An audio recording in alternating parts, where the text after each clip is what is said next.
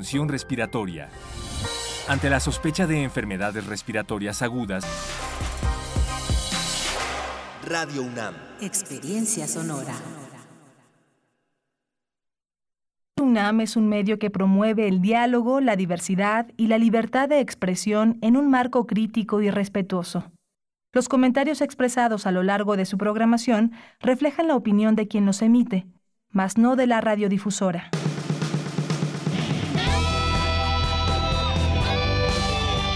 Prisma RU. Relatamos al mundo.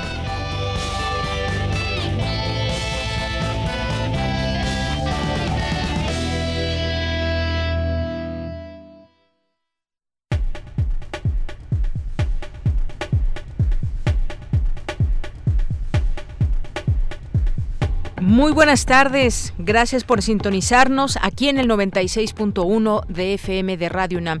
Este es el programa Prisma RU, con el gusto de siempre los saludamos, los invitamos a que se queden con nosotros en este espacio.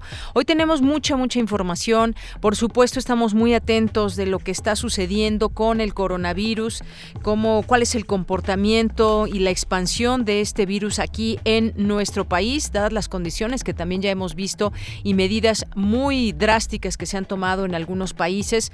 Hoy también eh, pues se da a conocer esta información. Modelos matemáticos estiman brote infeccioso de coronavirus en México entre el 20 y 30 de marzo. Vamos a platicarlo muy ampliamente el día de mañana, este tema en particular, pero hoy tendremos en unos momentos más una eh, los datos de, y la información de una eh, conferencia. Esta tarde se reunió la Comisión Universitaria para la Atención de la Emergencia del Coronavirus y vamos a tener todos los detalles más adelante con mi compañera Virginia Sánchez que estuvo ahí y nos va a tener todos los detalles. Si tienen preguntas también puede ser que nos las hagan llegar al teléfono 5536-4369 a través de nuestras redes sociales arroba Prisma RU en Twitter y Prisma RU en Facebook.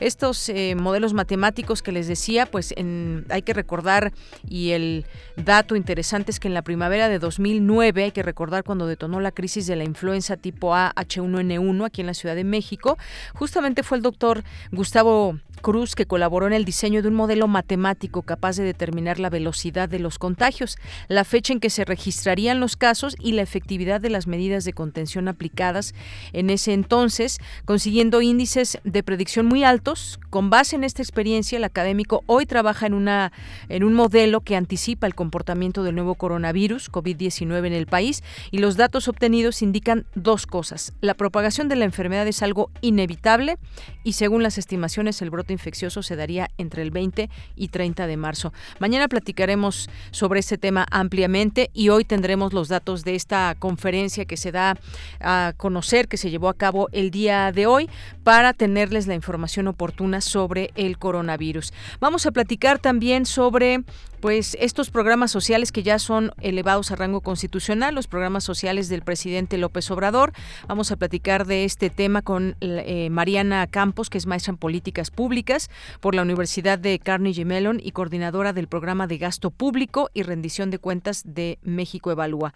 Vamos a tener también una conversación sobre el Día Mundial del Riñón, que es el día de hoy. ¿Cómo podemos cuidar nuestro riñón? Bueno, pues vamos a platicarlo con el doctor Ernesto López Almaraz. Y vamos a platicar también con la doctora Tamara Martínez Ruiz, que ella encabeza la coordinación de igualdad de género de la UNAM. Tendremos aquí esta conversación con ella en nuestra segunda hora y también en nuestra segunda hora platicaremos con Ricardo Ravelo Galó, que es periodista y escritor, y este golpe que da Estados Unidos al eh, cártel Jalisco Nueva Generación en una operación que duró seis meses, seis meses de investigación y la DEA apresó a más de 600 miembros de esta banda de narcotraficantes en Los Ángeles. Un tema interesantísimo por todas las implicaciones que tiene. Así que esto es parte de lo que tendremos hoy en nuestro programa. No se lo pierdan y ya recuerden nuestras redes sociales, nuestro número en cabina 5536-4339. Ahí estamos muy atentos y desde aquí relatamos al mundo. Relatamos al mundo. Relatamos al mundo.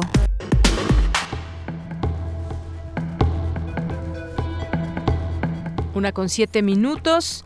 En este día, jueves 12 de marzo, en los temas universitarios, la Administración Nacional de la Aeronáutica y del Espacio analiza una colaboración con la UNAM. Destaca experto de la UNAM que los insectos no son una plaga, sino un aliado del ser humano.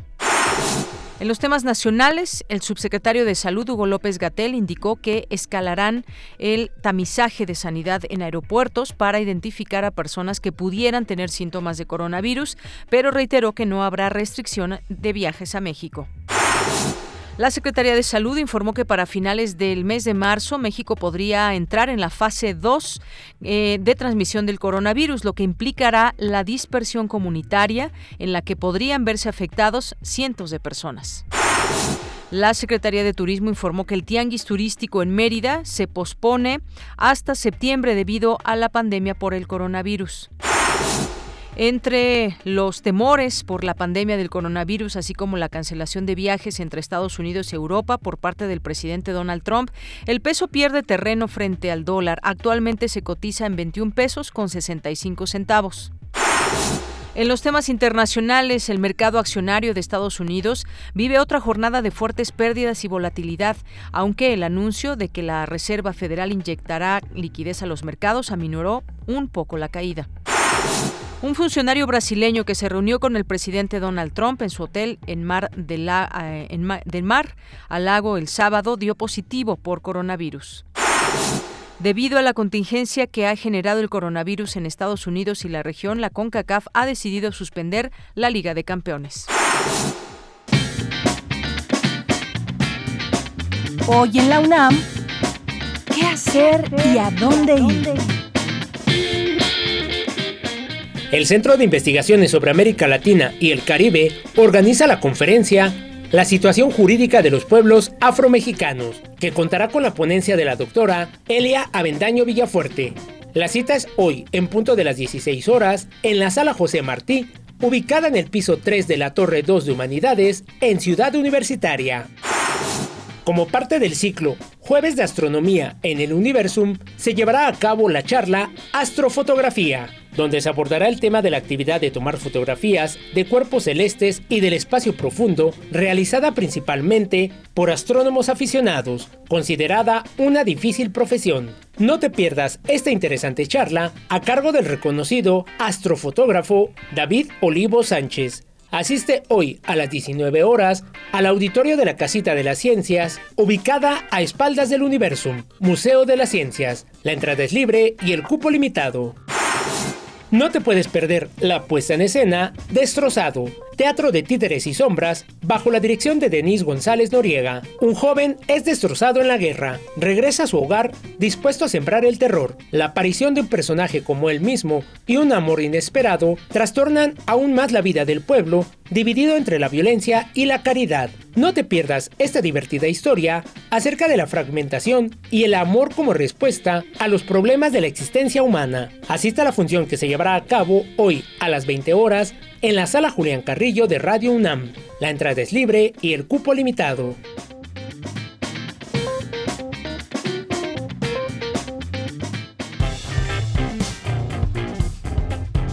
Campus RU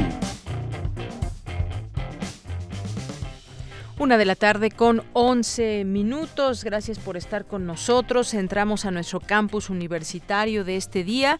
Analiza la NASA colaboraciones con la UNAM. Mi compañera Cristina Godínez nos tiene esta información. Adelante. Deyanira, un saludo para ti, para el auditorio de Prisma RU un ejecutivo de la NASA realizó un recorrido por laboratorios de la UNAM, acompañado del coordinador del programa espacial universitario, José Francisco Valdés Galicia, quien indicó que el objetivo fue mostrar los desarrollos de la Universidad Nacional que podrían ser de interés para algunas misiones de la NASA o ayudar al desarrollo de sus proyectos.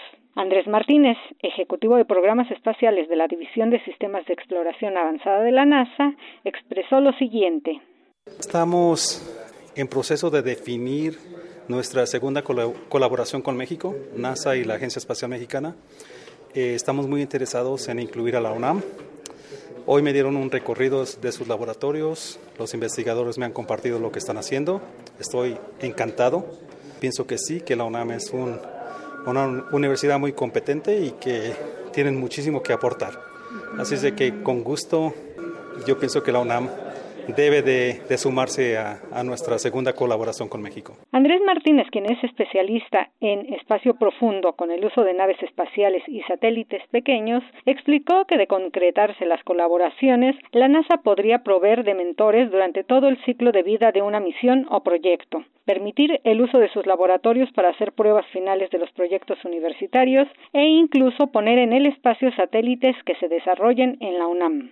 En esta visita conocieron el Laboratorio Nacional de Observación de la Tierra del Instituto de Geografía, el Laboratorio de Instrumentación Espacial y el Laboratorio de Química de Plasmas y Estudios Planetarios, ambos del Instituto de Ciencias Nucleares el Laboratorio de Microfabricación de la Facultad de Ingeniería, también el Laboratorio de Instrumentación Electrónica de Sistemas Espaciales y por último, en Juriquilla, los Laboratorios de Control Electromagnético, Cámara de Termovacío y de Vibraciones. Deyanira, este es mi reporte. Buenas tardes. Gracias, Cristina. Muy buenas tardes. Vamos ahora a escuchar a nuestra compañera Cindy Pérez Ramírez en su sección Las olas y sus reflujos, donde hoy nos hablará del manual ¿Por qué paramos el 9 de marzo? Adelante. Las olas, Y sus reflujos.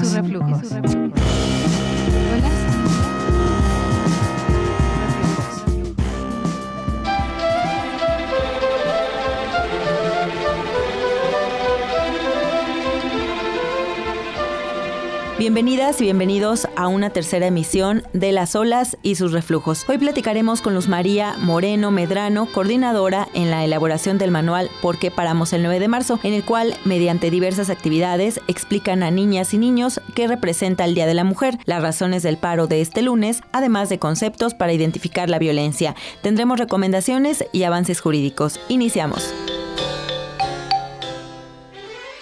Mi muñeca me habló me dijo De acuerdo con el estudio Infancia y Adolescencia en México entre la invisibilidad y la violencia de 2019, publicado por la Red por los Derechos de la Infancia en México, 6 de cada 10 niños mexicanos de 1 a 14 años han vivido algún tipo de castigo corporal, mientras que entre 2015 y julio de 2019, 317 de los 3.200 feminicidios registrados en el país eran menores de edad, de entre 1 y 17 años.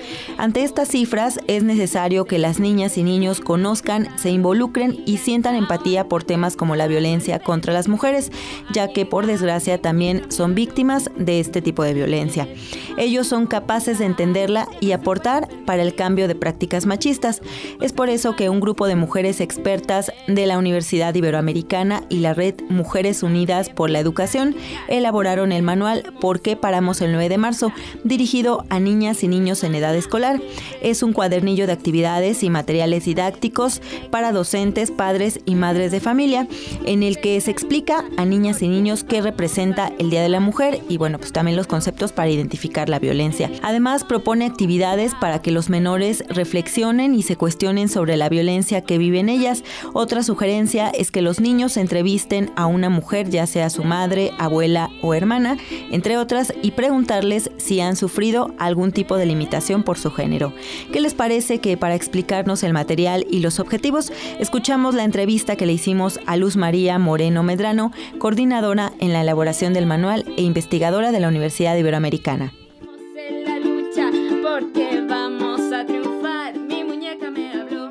Doctora, ¿por qué es importante explicarles a las niñas y los niños el tema de la violencia contra las mujeres? Pues mira, yo creo que lo bonito de los materiales es que han abierto el diálogo en donde nos damos cuenta que los niños y las niñas tienen mucho más claro que nosotros los adultos muchas cosas. Este, el material pues se llevó a, afortunadamente ayer estuvieron trabajando con, con él, por ejemplo, escuelas en Mérida, incluso mamás que se pusieron de acuerdo y se fueron a los parques a trabajar y a platicar con los niños y niñas del tema. Entonces ayer me compartían algunas mamás que a veces pues el tema y la resistencia más fuerte eh, son los estereotipos que tenemos los adultos, ¿no? Que los niños y las niñas cuando les ponemos los medios y cuando propiciamos el ambiente pues comparten claramente y, y se posicionan claramente a favor de la no violencia, a favor de la equidad, etcétera, ¿no? ¿Cómo eligieron el material y a quiénes se dirigieron? Pues mira, realmente es un material que, se desarrolló de una manera pues bastante express, ¿no? Como tratando de, responder a la necesidad de que veíamos de varios profesores, de familias que querían que, que les diéramos ideas de cómo explicarle esto a los niños, pero básicamente la división de las edades pues corresponde un poco a lo que sabemos de las etapas evolutivas de los niños y niñas, en donde a los pequeñitos pues hay que utilizar un lenguaje mucho más concreto, eh, utilizar muchas historias, eh, cuestiones así. Y los niños más grandes pues ya pueden leer un cuento, hacer cuestiones mucho más reflexivas, promover campañas, hacer otro tipo de cosas. La educación cruza eh, las edades y, este tipo de actividades pues nos permiten eh, poner ahora sí que la problemática social al centro. Doctora, ¿las niñas y los niños son conscientes de estas violencias y de estas prácticas?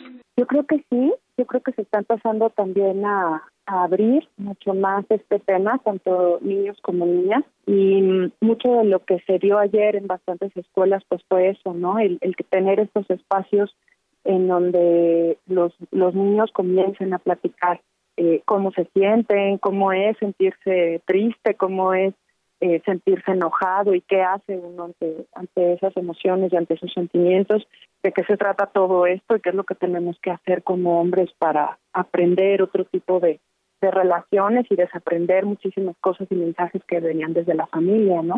En las escuelas y en las familias estos temas eh, pues están empezando a, discutirse y creo que los niños en la medida en que vean que estos temas se discuten pues se van a sentir mucho más libres de poder compartir sus experiencias.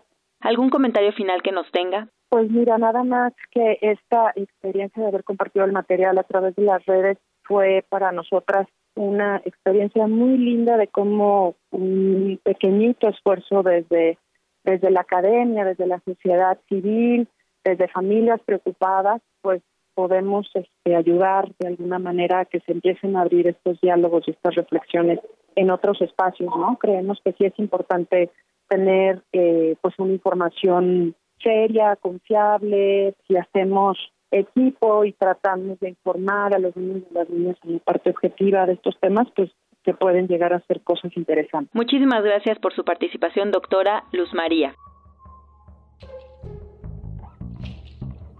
Esta semana les recomendamos la película Persepolis. Esta obra se basa en los cómics autobiográficos de Marjan Satrap. Cuenta la historia de una niña iraní que crece durante la Revolución Islámica. Atestigua el control fundamentalista de su país y se revela contra sus políticas estrictas, especialmente las referentes a las mujeres.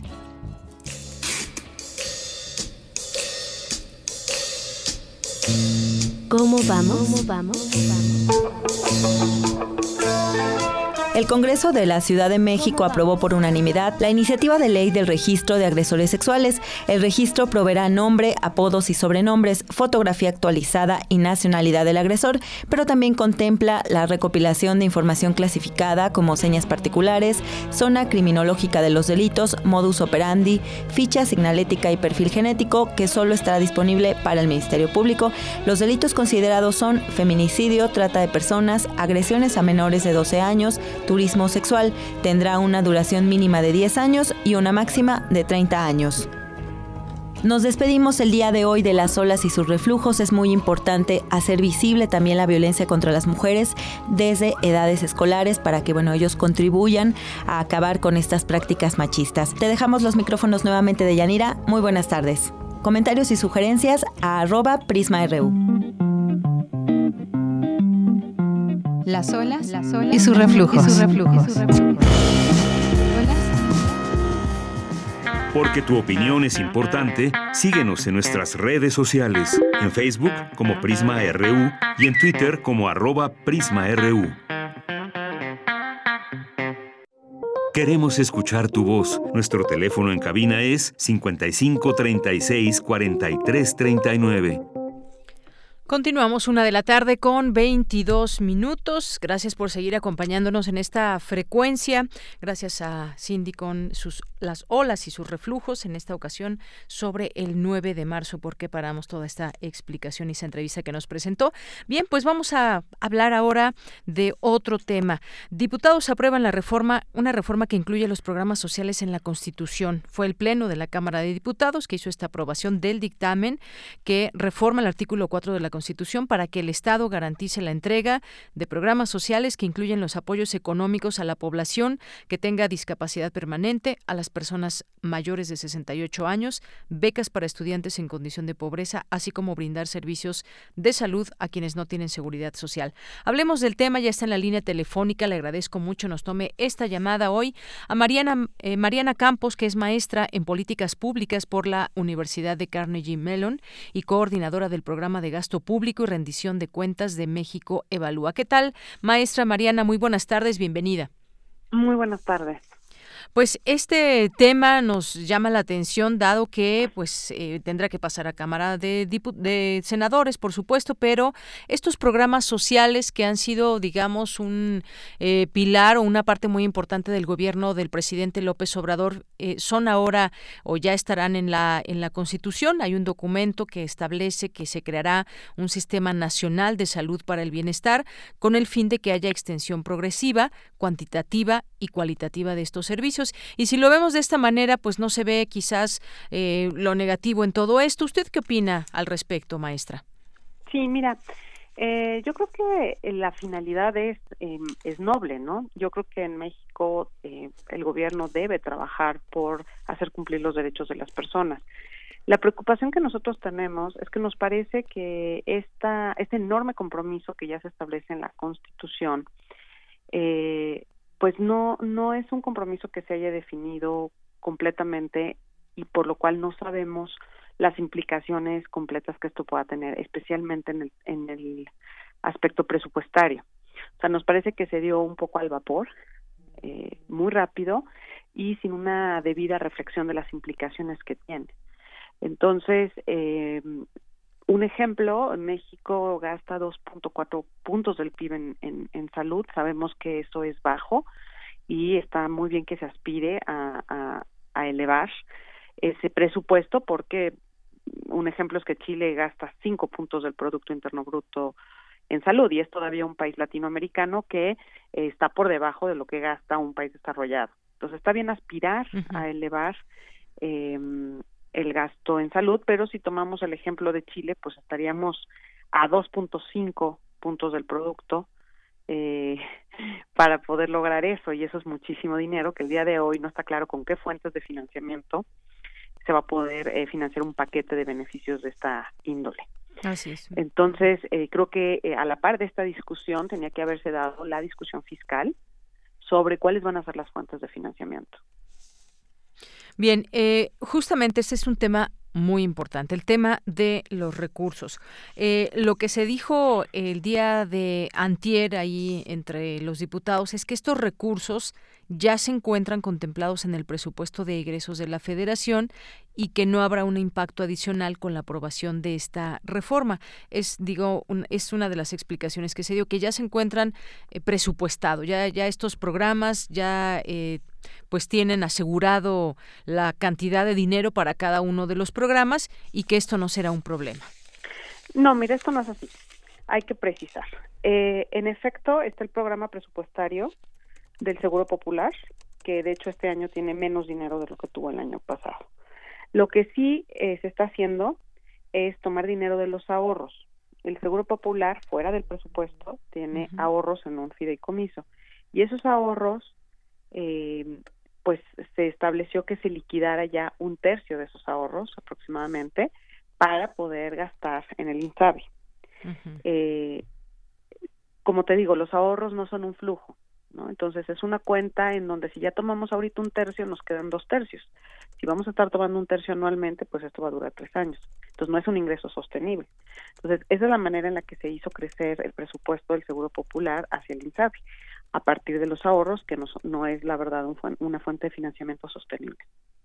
Bien, y por otra parte, por otra parte, maestra, en este caso, se habla, ¿qué opina de el bienestar social a través de estos eh, de estos programas que hay? Bueno, entre ellos, pues están este programa nacional de becas para el bienestar, el de jóvenes construyendo el futuro, está eh, jóvenes escribiendo el futuro de educación superior, el de las personas adultas mayores, eh, entre otras las personas con discapacidad, el programa Sembrando Vida, me parece que son 11, Programa Nacional de Reconstrucción, el de Mejoramiento Urbano, las de tandas para el bienestar y bueno, esto se habla de que va encaminado hacia un, a un bienestar social y en este sentido, pues entre su lema de primero los pobres, eh, se va, digamos, adecuando esto a las necesidades de las personas que se ubican dentro de los rangos que más lo requieren, en grupos de jóvenes, personas vulnerables y demás. Eh, ¿Qué hay de este bienestar social? Bueno, mira, yo creo que es muy importante eh, señalar que varios de estos programas no se han definido todavía o no se han definido con los máximos estándares en términos de diseño de programas en México que se llaman reglas de operación, que eso permite prever cuál va a ser el funcionamiento del programa, qué eh, perspectiva de género va a tener el programa, qué mecanismos de coordinación va a haber con los gobiernos locales, porque pues tú sabes la federación es un gobierno en es abstracto en el sentido que los territorios se encuentran gobernados por otras autoridades en donde pues la gente vive y lleva a cabo sus actividades. Entonces es muy importante la coordinación con los gobiernos estatales y municipales. Entonces, eh, también estas reglas de operación contienen medidas para eh, documentar la operación del programa que eventualmente pueda ser evaluado, pueda revisarse el impacto que está teniendo y pueda eh, llevarse a cabo una agenda de mejoras en el programa. Entonces, varios de estos programas que se han propuesto no cuentan con reglas de operación todavía. En otros casos hay reglas de operación, se están formulando en estos momentos, se están revisando. y nos preocupa mucho que se haga una gran apuesta económica a programas que todavía no tenemos, eh, te digo, diseño y en sus casos, pues muy poca experiencia evaluando, ¿no? En el, eh, entonces, pues sí, sí es una, una preocupación. Creemos que no todo el bienestar de la población tiene que ver con transferencias monetarias. Eh, está bien que haya algunas, sin duda, pero tenemos que recordar la importancia de la infraestructura, que es realmente un elemento vital eh, está documentado en estudios de diversa índole, por ejemplo, para la calidad educativa.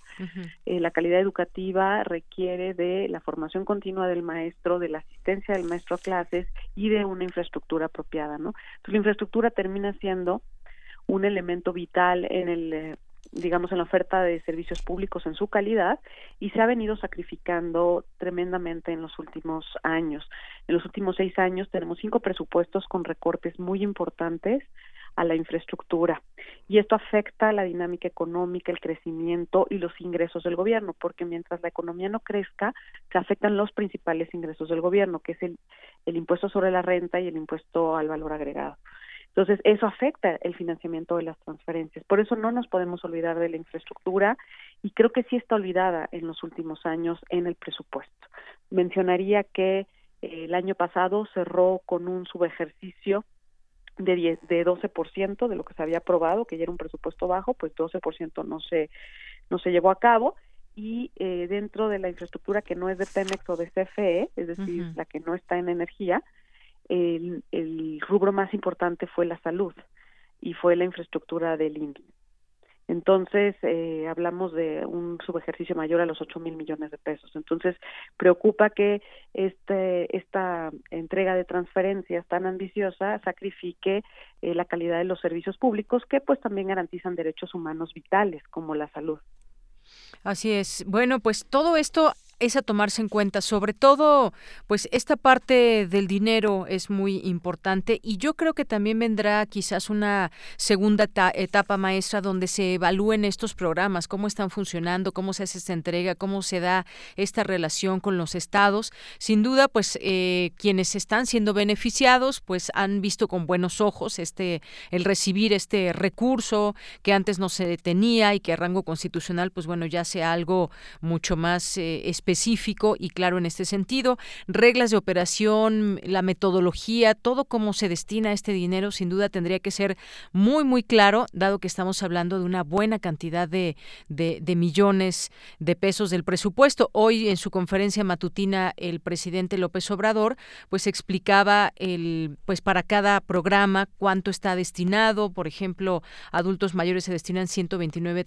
129.350 millones de pesos para discapacidad 14 millones 197 mil eh, pesos y así se fue con, con cada programa. Habrá que hacer en todo caso también una evaluación posteriormente de estos, de estos programas. Claro que sí, es, es bastante importante, se va a facilitar en aquellos que tengan reglas de operación, aquellos que no tengan previsto cómo operan, va a ser muy difícil contra qué evaluarlos, no sabemos en principio cómo, cómo deben operar. Eh, pero bueno, nos parece que sí es muy, eh, pues que fue muy acelerada esta reforma y que sí hizo falta entender mejor cómo se tiene pensado que funcione específicamente el INSABI para poder estimar cuánto nos cuesta otorgar beneficios universales a toda la población que se está considerando.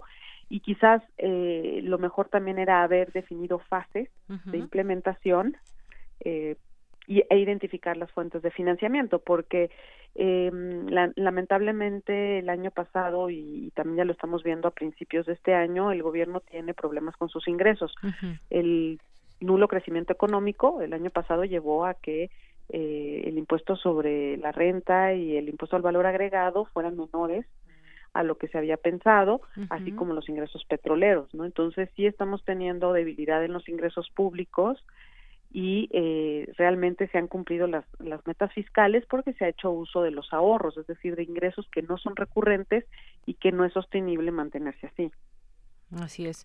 Bueno, pues esto es parte de lo que tendremos que ir viendo también eventualmente cómo se puede dar esta evaluación y sobre todo pues el tema de los recursos también ahí estar atento ya dieron ellos los eh, diputados eh, su punto de vista y la explicación de estos recursos que ya se encuentran contemplados en el presupuesto, pero habremos de ver porque son varios estos eh, programas y hay mucho en torno a ello, cómo se hace llegar cada hasta el último peso y esta relación que decíamos también con los propios estados y municipios. Maestra, por lo pronto muchas gracias por conversar con nosotros sobre este tema.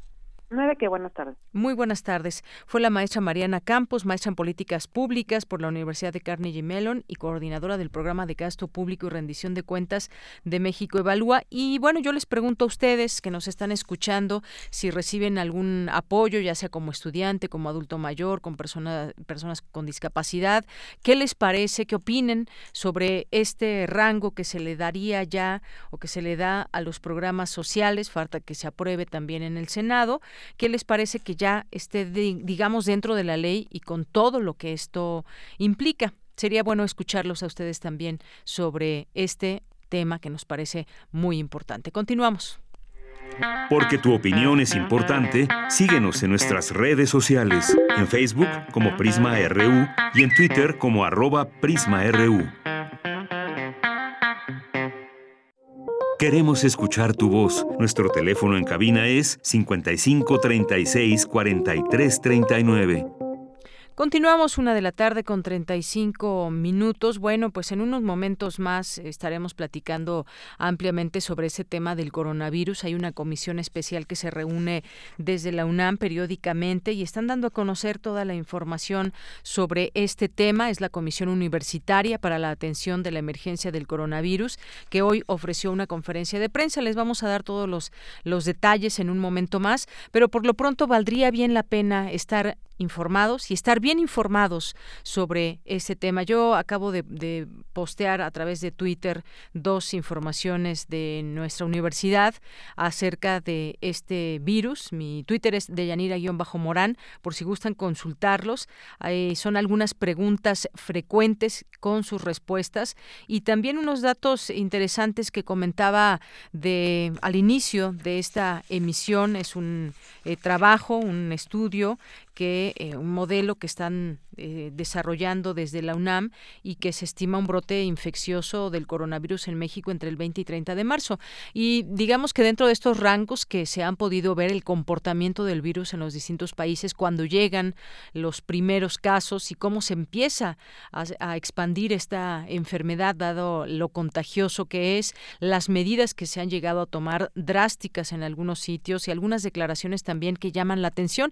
Ayer lo comenté comentábamos, la eh, primer ministro de Alemania, eh, Angela Merkel, pues decía que el 60, entre 60 y 70% de personas eh, podrían contagiarse en Alemania y también la información que ha corrido es que pues ha habido desabasto en algunos sitios. El miedo, vaya, el miedo también es algo que está imponiéndose mucho en estas informaciones, lo platicábamos y lo hemos dicho también con otros doctores, de eh, pues tomar las cosas dentro de la justa realidad, seguir las recomendaciones que se dan desde el gobierno, desde los sectores de salud, para eh, pues tratar de, de evitar los contagios que esto es casi imposible, pero eh, tenemos mucho que hacer en nuestras manos. Así que, pues esto que han señalado estos modelos matemáticos estiman este brote infeccioso entre el 20 y 30 de marzo.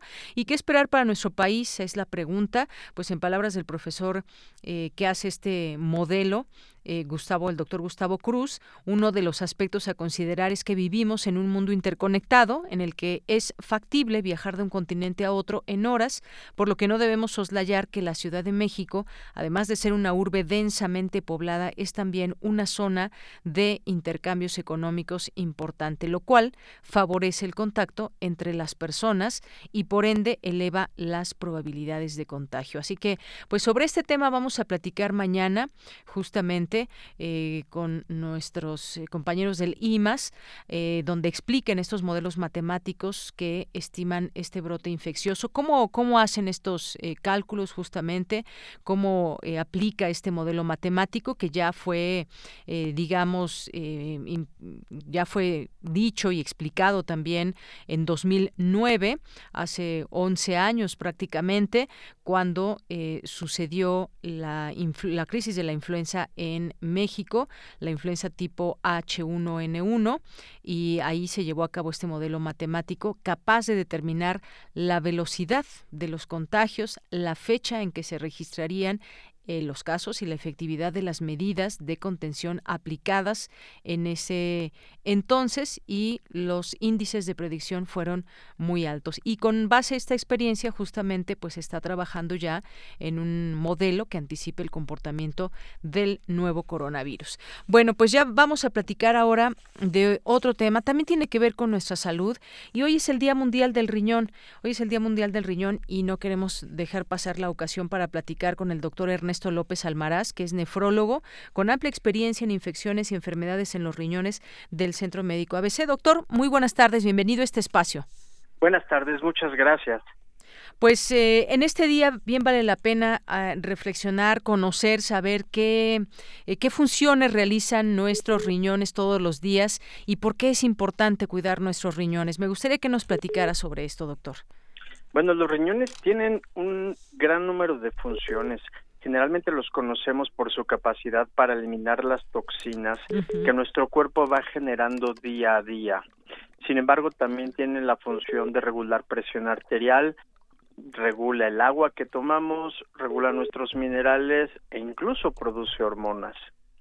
Cuando hablamos que los riñones están enfermos crónicamente, esto es la enfermedad renal crónica, nos habla de una disminución progresiva de su capacidad para eliminar toxinas.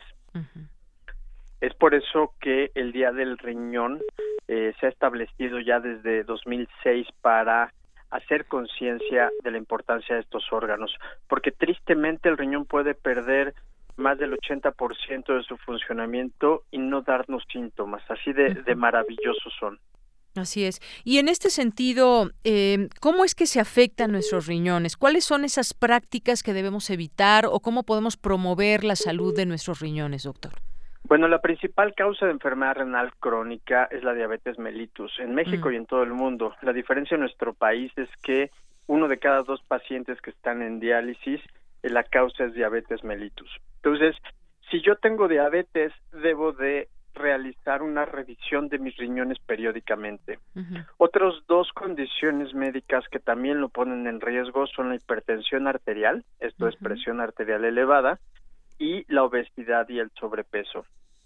Se dice que eh, si además yo tengo familiares que ya estuvieron en diálisis o que sabemos tienen una enfermedad renal, debo de revisarlos con mi médico. En cuanto a los cuidados que debemos tener en el día a día y con población de bajo riesgo es mantener una adecuada hidratación. Siempre está el, la controversia de si dos litros o tres litros o litro y medio. La realidad es que va a variar dependiendo del área geográfica donde vivamos. Hoy día que hace calor hay que tomar un poco más de agua para estar adecuadamente hidratados. eh, sin embargo, eh, en, en áreas de mucho frío a veces con litro y medio llega a ser suficiente. Esto viene de la mano con evitar bebidas carbonatadas, ¿sí? Porque estas además traen ácidos, eh, mucho sodio que también pueden ser dañinos para nuestros riñones. Y en este último punto, limitar el consumo de sal va a ser muy importante. Limitar consumo de sal. Así es. Muy bien. doctor, en eso que nos decía, que dependiendo el área donde nos encontremos, incluso el clima y demás, pero ¿cuál es el ideal? Digamos, quienes vivimos aquí en la Ciudad de México en las distintas épocas del año, ¿cuál es el promedio de agua que debemos consumir diario las personas? El promedio se dice que son dos litros, esto es el equivalente a ocho vasos. Ocho vasos. Pero, por ejemplo, si nos vamos a Tabasco, mm. eh, a Mérida, eh, este consumo se se incrementa considerablemente por las pérdidas.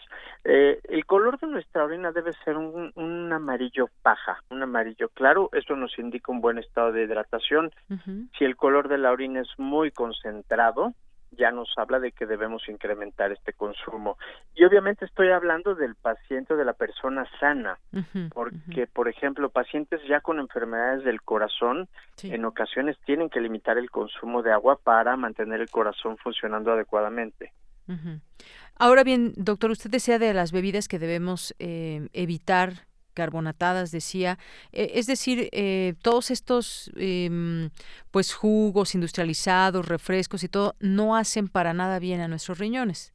No, definitivamente todo lo que trae aditivos conservadores y mencionaba el ácido carbónico como un ejemplo, pero también cargas muy altas de azúcar. Mencionábamos que la diabetes es la principal causa van a generar problemas a largo plazo a nuestros riñones. Entonces, no hay nada como una hidratación con agua natural, puede ser agua de fruta. ¿Con azúcar o muy poca? Muy poca azúcar y idealmente hay frutas que son muy dulces y que con, con ese dulce es suficiente. Así es.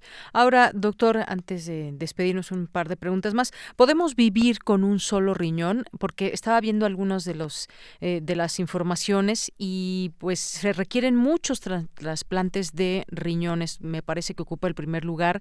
Eh, ¿Se puede vivir con un riñón? Eh, ¿Cómo andamos en el tema de los trasplantes de riñones? Bueno, la pregunta es muy importante y agradezco que la hagas. Eh, sí podemos vivir con un riñón. De hecho, en nuestro país el principal número de, de, donaciones es de donante vivo. eh, uno de los requisitos más importante es que el donante sea sano. Se le hace una exhaustiva evaluación para saber que el donador es sano y de esta forma asegurar que con un solo riñón pueda tener una muy buena calidad de vida. Eh, una tercera parte de los eh, trasplantes en México son de donante fallecido, esto es alguien con muerte cerebral. eh, y también aquí lleva todo un proceso de evaluación médica y un proceso eh, legal para poder hacer esta, esta procuración. Muy bien. Mencionabas los números. México es un país de grandes disparidades. Eh, pensamos porque no tenemos un registro, pero pensamos que tenemos alrededor de 10 millones de mexicanos con algún grado de afección renal, y esto es por la obesidad y la diabetes que tenemos. Se estima que hay alrededor de 200 mil personas que requieren diálisis, pero desafortunadamente solo la mitad de ellos tienen acceso a recibir algún tipo de tratamiento sustitutivo como, como la diálisis. Y solo alrededor de 13 mil se encuentran en lista de espera para, para un trasplante. Desafortunadamente en nuestro país hacemos entre 2.500 y 3.000 trasplantes renales al año, por lo cual es importante hacer conciencia del cuidado y de evitar que tengamos que llegar a diálisis o a requerir un trasplante. Bien, bueno, pues estos los datos con respecto a trasplante y eh, también se da que hay quistes en los riñones. ¿Estos qué, qué tan peligrosos o qué eh, tan grave puede llegar a ser o se puede vivir con quistes en los riñones? Bueno, esa también es una pregunta muy importante. Eh, hay quistes simples, esto es, los quistes son bolitas de llenas de una orina muy muy básica, es prácticamente agua. Eh, se puede vivir con un quiste simple sin ningún problema. Hay ciertas enfermedades que además llegan a tener agregación familiar en donde hay múltiples quistes en los riñones y que son a veces tan numerosos o tan grandes que sustituyen el riñón que habitualmente funciona y esto sí puede llegar en algunos casos a insuficiencia renal. ¿Cómo podemos diagnosticar eso? Con un ultrasonido eh, de abdomen en donde se revisen los riñones y veamos si hay alguna alteración anatómica. Muy bien. Bueno, pues y estar monitoreando y en todo caso, eh, si son sencillos, no tienen que extraerse. Así es, si son sencillos no, se tienen que extraer y siempre la evaluación eh, por ultrasonido debe ir acompañada de una química sanguínea que nos permita calcular cuánto está funcionando los estos riñones. Muy bien. Bueno, pues ahí algunas eh, recomendaciones y algo que pues podemos conocer más de nuestros riñones hoy que es justamente el Día Mundial del Riñón. ¿Algo más que quiera agregar, doctor? Bueno, eh, hacer conciencia. Me ha tocado en la práctica profesional que muchas veces no se quieren ir a hacer la evaluación de la función renal por temor a escuchar malas noticias. Créanme, es una enfermedad que pueden pasar 5 y hasta 15 años antes de requerir diálisis y es muy triste cuando un paciente llega con unos exámenes de laboratorio que nos muestran que ya requiere diálisis cuando los 10 años previos no se hizo nada por prevenir esto. Así es. Bueno, pues pongamos atención a todo esto que nos dice el doctor, eh, tomemos mucha agua, sigamos estas recomendaciones que no son de verdad tan difíciles si estamos en condiciones normalmente sanos y cuando tenemos alguna enfermedad como diabetes, pues hay que tener especial cuidado también en nuestros riñones. Bien, pues doctor Ernesto López, muchísimas gracias por estar con nosotros aquí en Prisma RU de Radio UNAM. Muchísimas gracias. Muy buenas tardes fue el doctor Ernesto López Almaraz, nefrólogo con amplia experiencia en infecciones y enfermedades en los riñones del Centro Médico ABC. Continuamos. Porque tu opinión es importante, síguenos en nuestras redes sociales, en Facebook como Prisma RU y en Twitter como arroba PrismaRU. Queremos escuchar tu voz. Nuestro teléfono en cabina es 55 36 43 39. Continuamos, vamos ahora con esta invitación que nos dejó nuestra compañera Dulce Wet.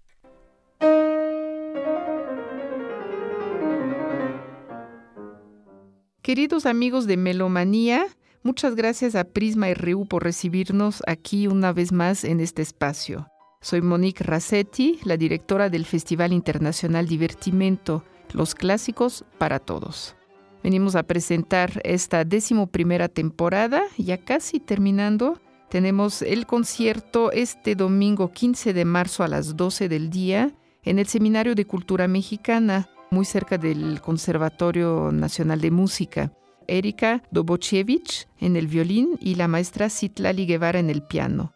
La maestra Erika ha tocado ya de solista de todas las orquestas del país es realmente una violinista extraordinaria. Vienen a presentarnos obras de Händel, Beethoven y Brahms. Un programa muy, muy atractivo, clásico en su concepción y realmente tocadas a un nivel increíble con estas dos músicos extraordinarias.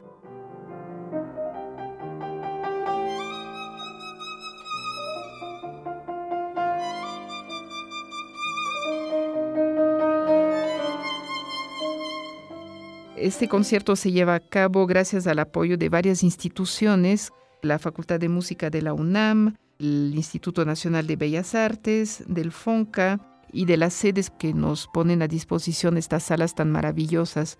Tómense un ratito para poderse pasear por ahí, el espacio es bellísimo. Pueden consultar la página web www.fidivertimento.org. Tenemos Facebook, tenemos YouTube, donde podrán encontrar muchas grabaciones de los conciertos anteriores y posteriormente iremos subiendo las de esta temporada también. Muchas gracias y contamos con su presencia este domingo.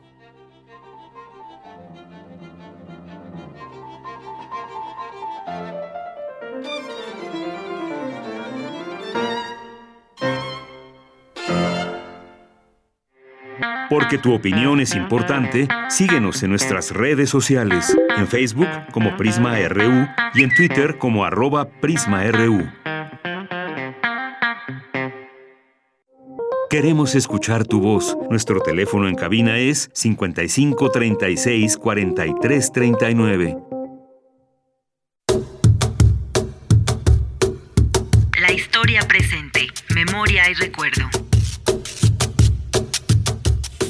Mi nombre es Nuria Galí, soy doctora en, historia. Determinado grupo de personas se dedicó a fomentar eh, la cultura y la lengua catalana durante casi 40 años que duró el exilio para replicar ideas y estas ideas básicamente giraban en torno a lo que conforma la identidad nacional. O sea, se hablaba de la tierra, se hablaba de las instituciones catalanas, se hablaba de la historia catalana, se hablaba de los héroes patrios, de, de sus propios escritores, porque pues al principio cuando llegaron, en general se pensaba que esto duraría tres segundos. No duraría más de la Segunda Guerra Mundial. Se esperaba que los aliados ganaran la guerra y que cuando los aliados ganaran la guerra, se fue Hitler, se fue Mussolini, Franco los días los tenía contados. Y resulta que pues, se acabó la guerra y se fue Hitler, se fue Mussolini y Franco no se iba. Pues para colmo, para desgaste o para desilusión de la comunidad exiliada, que también lo puedes observar eh, en, las revistas, España fue admitida en, en la década de los años 50 en la Asamblea Nacional de la ONU. La historia presente, memoria y recuerdo.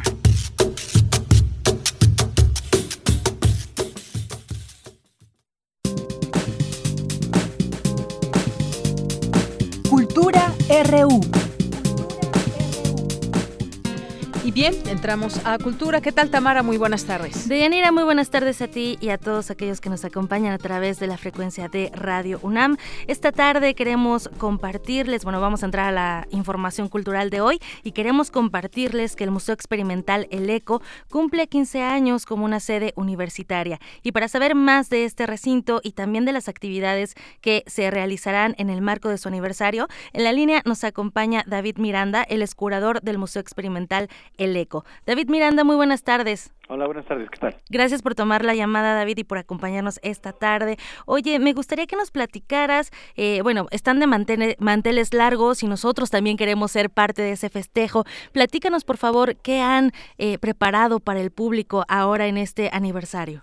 Bueno, este aniversario es un año dedicado a este, rendir homenaje a las líneas rectoras del de la vocación original del Museo Experimental El Eco inaugurado en 1953 y eh, decidimos nombrar al programa expositivo de todo el 2020 La Sociedad de la Emoción que es el título por medio del cual eh, hacemos una, una serie de, de proyectos que le dan eh, digamos marco a actividades que confirman nuestra vocación original. Entonces en esta ocasión para el próximo sábado 14 a la una de la tarde inauguramos el resultado del concurso, del décimo concurso de Pabellón Eco, que es una intervención del taller de, arquitectura Tanat, que eh, es un paisaje interior, eh, una suerte de estanque este que conjuga material pétreo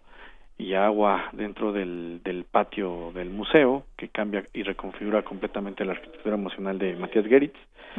También tenemos un proyecto expositivo de Vanessa Rivero, ¿no? que se titula Otros jardines, otra sangre, que es una intervención este, en la sala principal del museo y una serie escultórica este, en la sala Daniel Montt, este, a partir de problemáticas eh, socioambientales y también el digamos que la exposición que va a continuar todo el año que se llama Manifiesto Emocional que es una exposición de archivo que estamos haciendo en donde estamos presentando documentos manuscritos originales encontrados el año pasado este de Matías Geritz en donde se puede ver las inquietudes originales de Daniel Monti y Matías Geritz en la víspera de la de la inauguración original del ECO en 1953.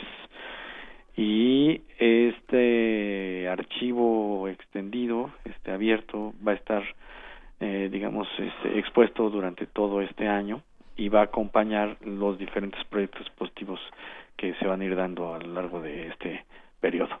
Excelente. David Miranda, sin duda hablar de este recinto, pues es hablar también de la expresión de la arquitectura, de la estructura. Eh, bien nos mencionabas, ¿no? De esta sociedad que eh, yo vengo a colación decir es importante el manifiesto de la arquitectura emocional, ¿no? Que era uno de los ejes rectores eh, de, de, la creación de este recinto que algunos no saben y que se encuentra en la calle de Sullivan. Sí, sí, sí, sí. Digamos que en esta escultura habitable, penetrable, este, construida como una suerte de manifiesto plástico frente a la política cultural de su época, este, construida a partir de la noción de escuela mexicana.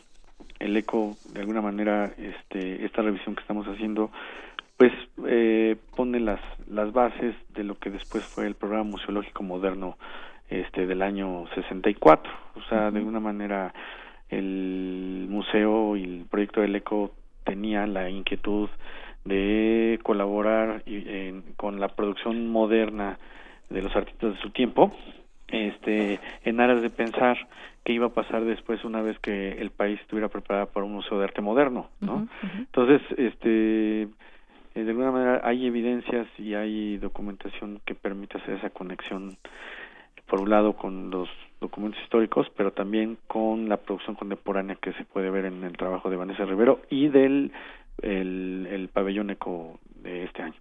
Excelente. David Miranda, pues eh, invitamos al, al, auditorio que esta tarde nos acompaña en este espacio a que acudan a estas actividades que, bueno, dicho sea de paso, se van a inaugurar este 14 mm, de marzo, ¿verdad? ¿A qué hora es. la cita? A una de la tarde. Una de la tarde, entonces es Pabellón Eco 2020, Otros Mundos, Otra Sangre y también Manifiesto Emocional. Esto a la una de la tarde el sábado. Y también hay diversas actividades que se realizan en este espacio, eh, como, bueno, ya viene el 20 de, marzo también se va a llevar a cabo Mextrópoli, que incluso también tiene que ver con este espacio arquitectónico y las intervenciones urbanas. Es correcto. Muy bien, pues David Miranda, eh, te esperamos pronto, eh, digo, no, no cierro este micrófono, al contrario, lo abro para que hagamos un recorrido a través de la radio contigo, a través del Museo Experimental El Eco próximamente. ¿Qué te parece? Claro que sí, cuando gusten y los esperamos en el museo. Excelente. Bueno, pues el Museo Experimental El Eco está en la calle Sullivan, número 43, en la colonia San Rafael, muy cerca del Metrobús Reforma. Es correcto. Muy bien. Daniel Miranda, pues muchísimas gracias por tomar la llamada y deseamos que sigan festejando y pues unirnos muchos a ese festejo. Gracias. Muchas gracias. Hasta luego. Hasta luego. Y bueno, de Yanira les dejamos esta opción para que vayan al Museo Experimental El Eco. La entrada es gratuita y está abierto de martes a domingo de 11 a 6 de la tarde y la entrada pues sí, totalmente libre. Atrévanse a conocer este espacio que además pues sí, ya lo decía muy bien eh, el curador, es un espacio habitable, arquitectura habitable. Yo me despido, ya son las 2 de la tarde, que tengan muy buena tarde. Muchas gracias Tamara, vamos a hacer un corte y regresamos a la segunda hora de Prisma RU. Prisma RU. Relatamos al mundo.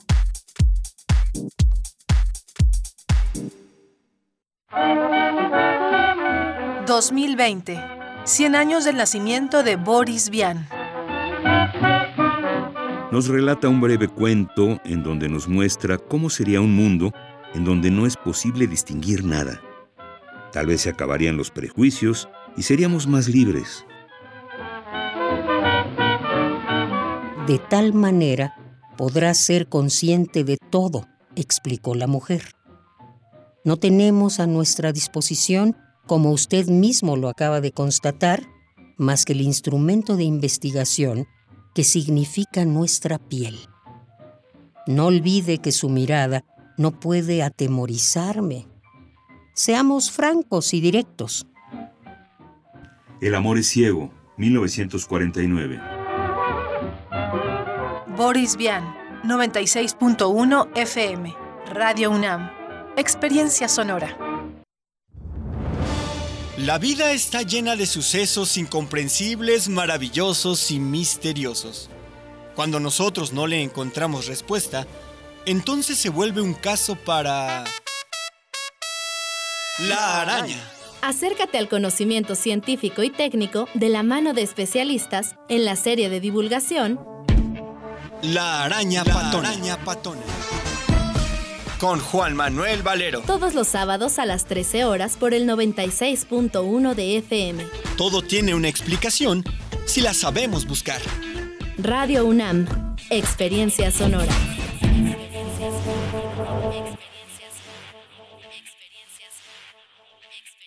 La salud pública en el México de hoy corre riesgo. Falta de atención médica, escasez de medicamentos, niños con cáncer sin tratamiento, cobro de servicios que antes eran gratuitos y filas de espera interminables. Marco Cortés, presidente CEN del PAN. Con la salud de los mexicanos no se juega. En Acción Nacional proponemos atención médica gratuita, oportuna y de calidad. Somos gente de Acción por México. PAN, unidos y fuertes para defender a México. En el año 420 a.C., un hombre pasaba horas tratando de resolver los enigmas orgánicos del ser humano. Hoy, gracias a él, lo último sobre investigación y salud llegará a tus oídos.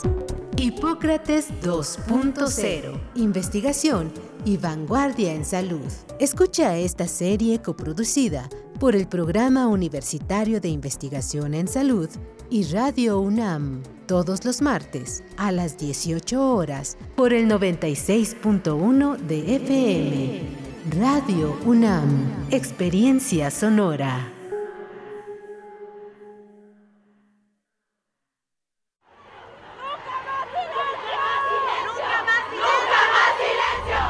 Qué paramos las mujeres? En México, los estados con mayor número de feminicidios en 2019 fueron Veracruz, 163 feminicidios, Estado de México, 125 feminicidios, Nuevo León, 67 feminicidios, Ciudad de México, 68 feminicidios y Puebla, 60 feminicidios.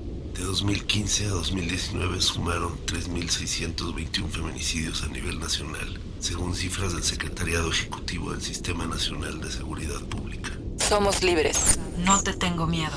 Resistencia modular. Radio UNAM. Prisma RU. Relatamos al mundo.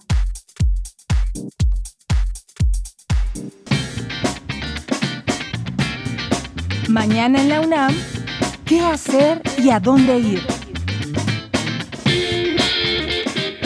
El antiguo Colegio de San Ildefonso te invita a visitar la exposición Territorios del fotógrafo y cineasta Santiago Arau. Esta muestra es un retrato de los contornos del territorio mexicano, de costa a costa y de norte a sur, fotografiado con el vuelo de los drones. Las imágenes de Santiago Arau nos muestran un territorio lleno de contrastes, selvas, urbes, la tragedia de la deforestación, el drama del calentamiento global y una larga lista. No te pierdas esta exposición compuesta por 80 fotografías a color de pequeño y gran formato que conforman un mosaico de imágenes de nuestro país. Esta muestra la podrás visitar del 28 de febrero al 17 de mayo en las salas de exposiciones del antiguo Colegio de San Ildefonso. La admisión general es de 50 pesos con descuentos especiales para estudiantes, maestros y trabajadores de la UNAM, así como personas de la tercera edad.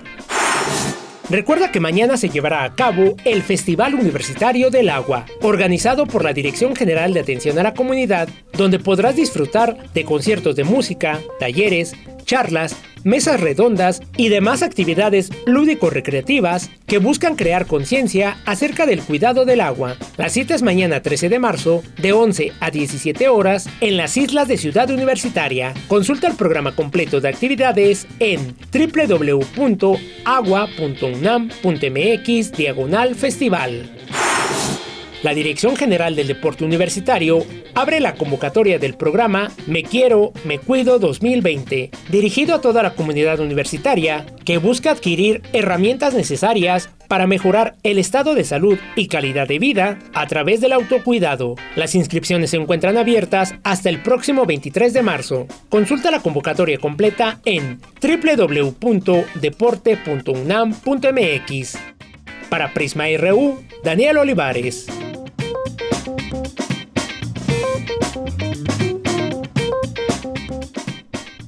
Bien, continuamos, son las 2 de la tarde con seis minutos, ya estamos en esta segunda hora de Prisma RU que dedicaremos, pues bueno, a hablar de varios temas, uno de ellos sobre el coronavirus, este, eh, pues, eh, comisión universitaria que se reunió hoy para la atención de la emergencia, ofrece una conferencia de medios, en un momento más estaremos ya enlazándonos con mi, compañera Virginia Sánchez, que estuvo ahí presente y dan a conocer varias, varias cosas importantes a tomar en cuenta. Por lo pronto, pues saludo también a quienes están presentes aquí en nuestras redes sociales. Muchas gracias por hacerlo.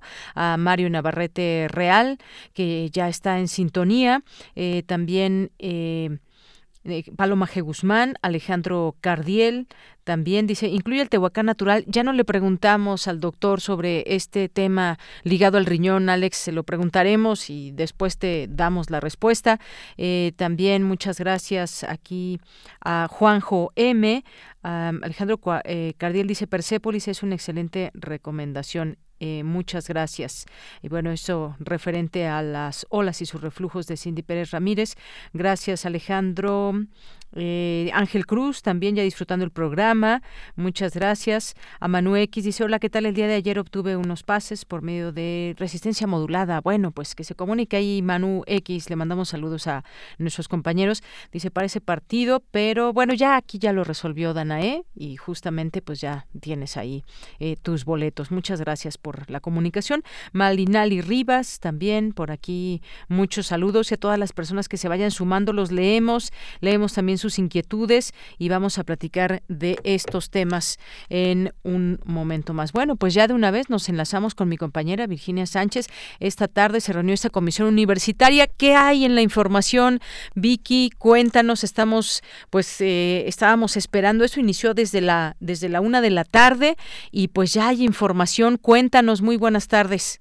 ¿Qué tal, Deyanira, auditorio de Prisma RU? Muy buenas tardes. Pues sí, dada la importancia de mantener una comunicación constante y de poder prever y atender esta situación, eh, de esta eh, declaración que ha hecho la Organización Mundial de la Salud de que ya es una pandemia, el COVID-19, pues la Comisión Universitaria para la Atención de la Emergencia del Coronavirus de la UNAM, como desde hace eh, unos unos unas semanas, no, bueno, ya unos meses, ¿no? Que empezó esta propagación, pues ha realizado una nueva conferencia de prensa donde bueno ya se señalan 120 mil casos de personas infectadas no en el mundo en general 5 mil fallecimientos todos los continentes involucrados pues se tiene que reconocer también se señaló en esta conferencia que los sectores de salud han actuado de manera puntual e intensa.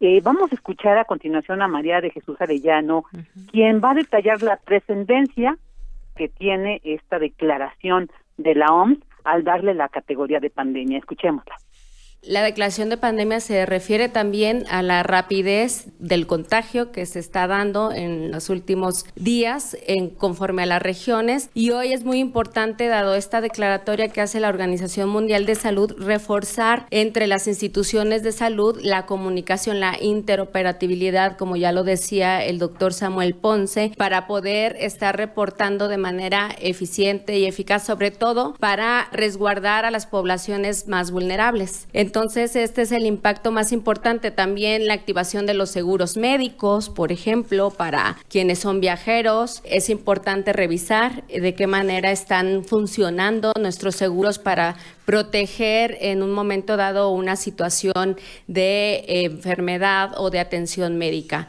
Y bueno, es muy importante la actuación de nuestro gobierno mediante la Secretaría de Salud, el Consejo General de Salubridad, para que se adopten las políticas de salud pública adecuadas que respeten mucho también la ética con la cual obtienen la información, se tratan a los pacientes y bueno, también estuvo presente Malaquías López Cervantes, quien habló sobre qué se le pide entonces a los países cuando la OMS declara pandemia, qué es lo que entonces implica, ¿no? Acciones que tienen que tomar los países, pues ahora sí, del globo terráqueo. Escuchemos qué dijo al respecto ya los países no se ven en la cómoda posición de tomarlo como les parezca mejor, sino que ya tienen que tomar decisiones. Yo creo que lo que pasó en Estados Unidos ayer y que el presidente Trump de pronto saliera a decir cancelo todos los vuelos que vienen de Europa es una consecuencia clara de que ya tiene que eh, decir algo y tiene que hacer algo un gobierno. Entonces creo que esto para nosotros es algo que debemos ya eh, tomar en consideración. Todavía estamos viendo un poco de lejecitos lo que está sucediendo aunque ya tenemos casos, aunque ya tenemos contactos, pero creemos que todavía no hay una transmisión abierta en la comunidad. Yo personalmente tengo mis dudas al respecto.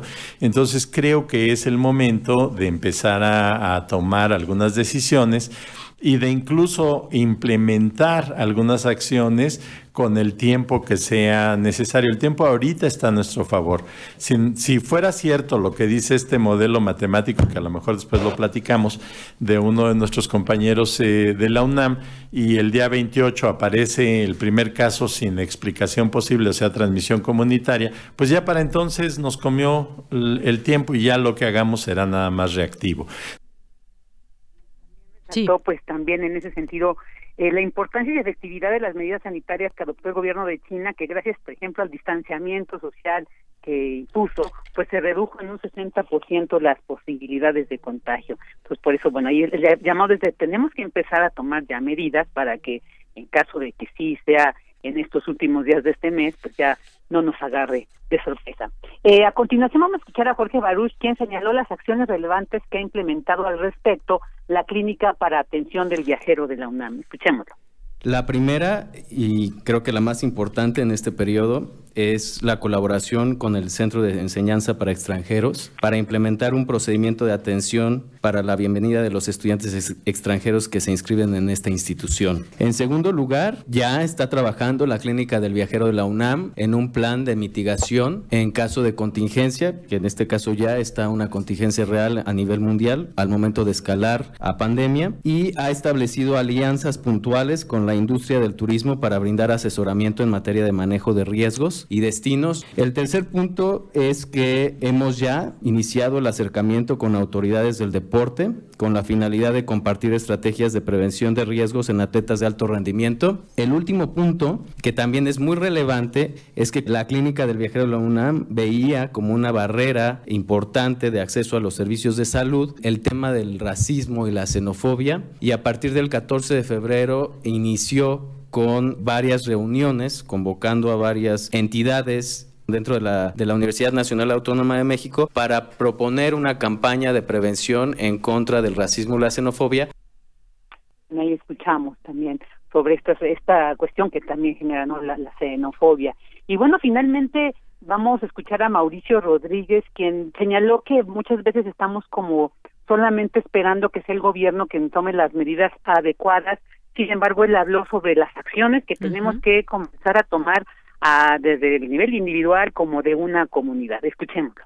Lo primero, identificar vías y fuentes de información y de comunicación. De preferencia, las vías confiables, la emisión de la información que está generando la Secretaría de Salud, la Universidad Nacional y las, los organismos internacionales. También es muy importante que todos identifiquen en su comunidad quiénes son los más vulnerables, porque a veces hablamos del riesgo general de la epidemia y parece que todos entramos ahí en la misma bolsa, pero no hay que perder de vista que hay un riesgo mayor, básicamente para los mayores de 60, 65 años, 70, 80, 90 y además a los que están enfermos del corazón por algo, a los que tienen enfermedades respiratorias, a todos los grupos de riesgo, también los cambios de hábito a nivel individual y, quizá ahorita sí ya el cambio de actitud y sin lugar a dudas tener un plan de acción a nivel familiar, a nivel eh, individual, ¿no?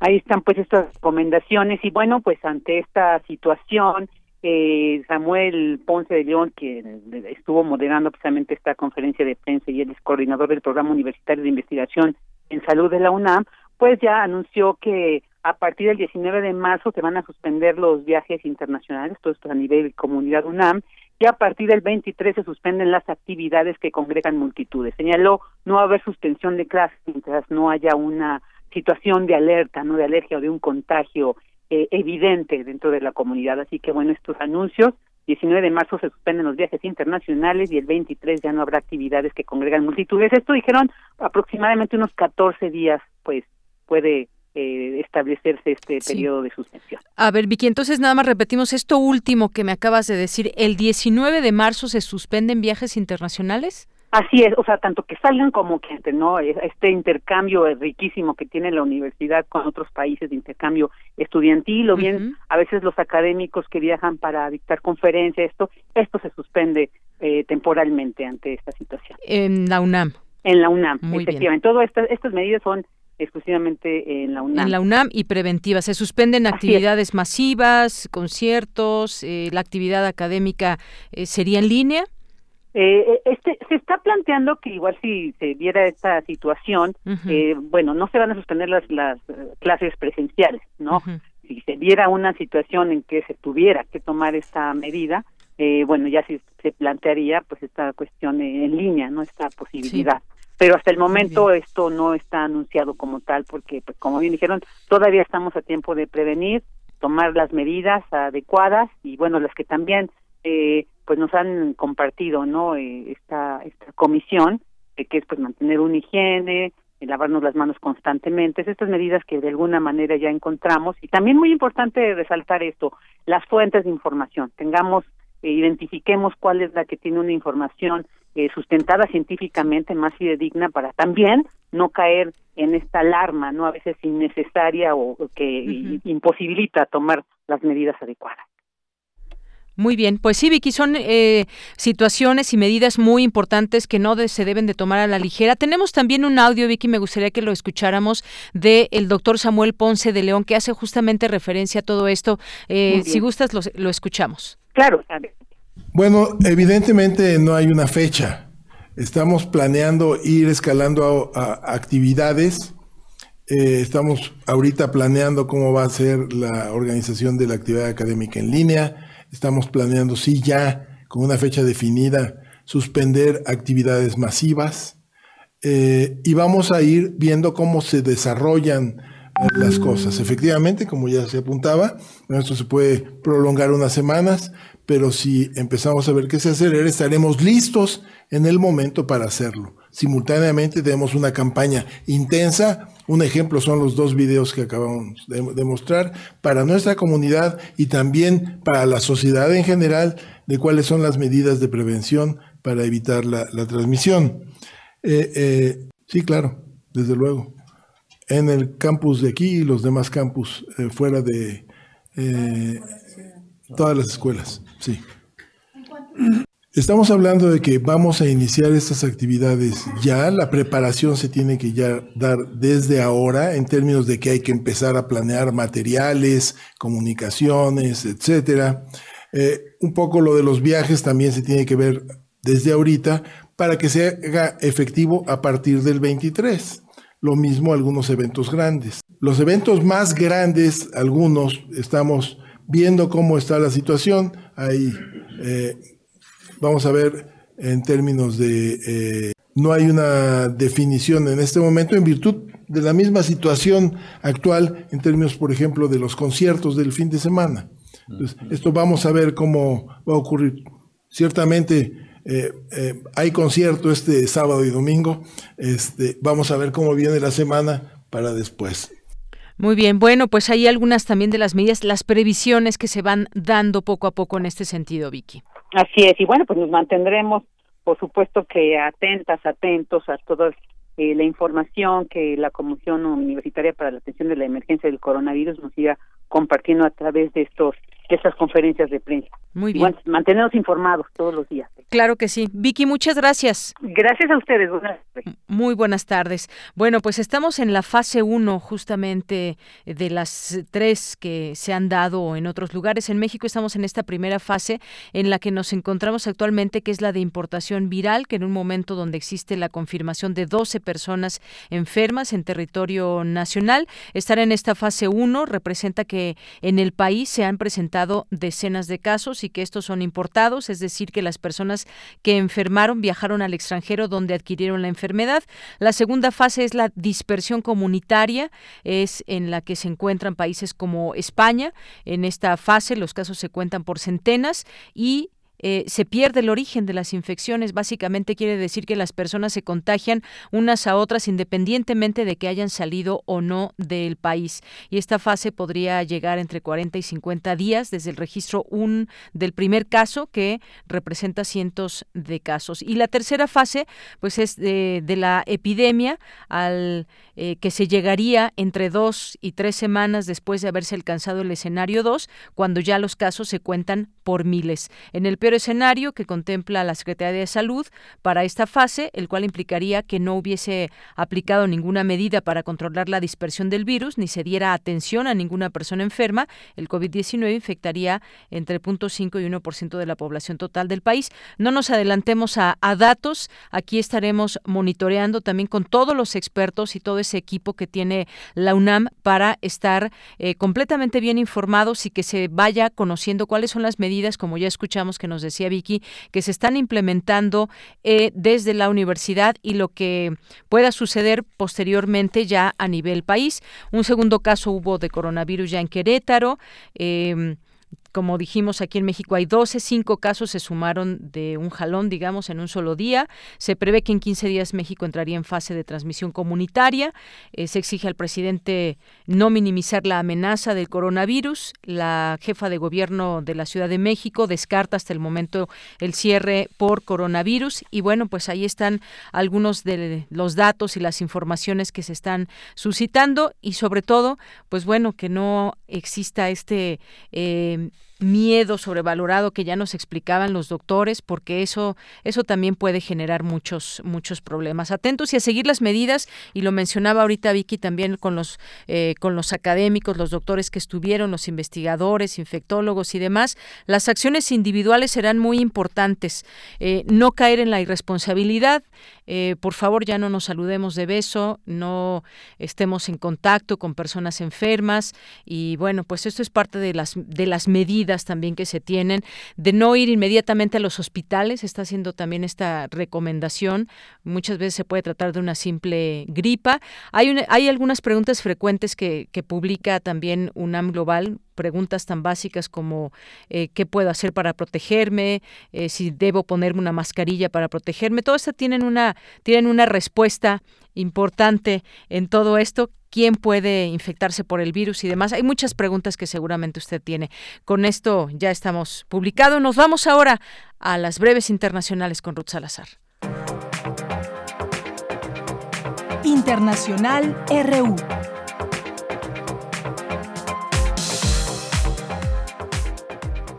El coronavirus COVID-19 ya ha infectado a más de 140.000 personas en más de 114 países del mundo. La inmensa mayoría, cerca de 81.000, en China, donde se han registrado más de 3.170 muertes. La cifra de decesos a nivel mundial ya supera los 4.700 y la de los recuperados los 65.000 después de que la Organización Mundial de la Salud declarara la crisis del COVID-19 como una pandemia, algunos gobiernos están tomando medidas drásticas. Y ahora ha sido Bolivia, Venezuela, Costa Rica, entre otros, los países que también han cancelado todas las conexiones con Europa. También se han suspendido clases y eventos masivos.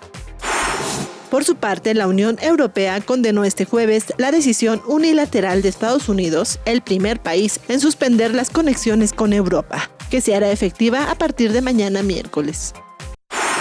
Sin un solo caso confirmado, Nayib Bukele, mandatario de El Salvador, declaró a su nación en cuarentena y prohibió el ingreso de personas extranjeras durante al menos 21 días mientras el primer ministro canadiense Justin Trudeau y su esposa iniciaron una cuarentena voluntaria por presentar síntomas parecidos a un resfriado, el presidente de Brasil Jair Bolsonaro fue sometido a una prueba de COVID-19, luego de que su vocero de comunicación resultara infectado. Las principales bolsas de Europa cerraron con pérdidas de más del 10%. París cerró con menos de 12.28%, el peor resultado de su historia. Esto después de que el Banco Central Europeo haya comenzado a difundir sus primeras medidas para hacer frente a una posible recesión. Las capas de hielo de la Tierra en Groenlandia y la Antártida se están derritiendo seis veces más rápido de lo que lo hacían en 1990. Esto acelera la línea del tiempo del cambio climático y las medidas contra las inundaciones que deben tomarse, señalaron dos artículos por separados publicados en la revista Nature.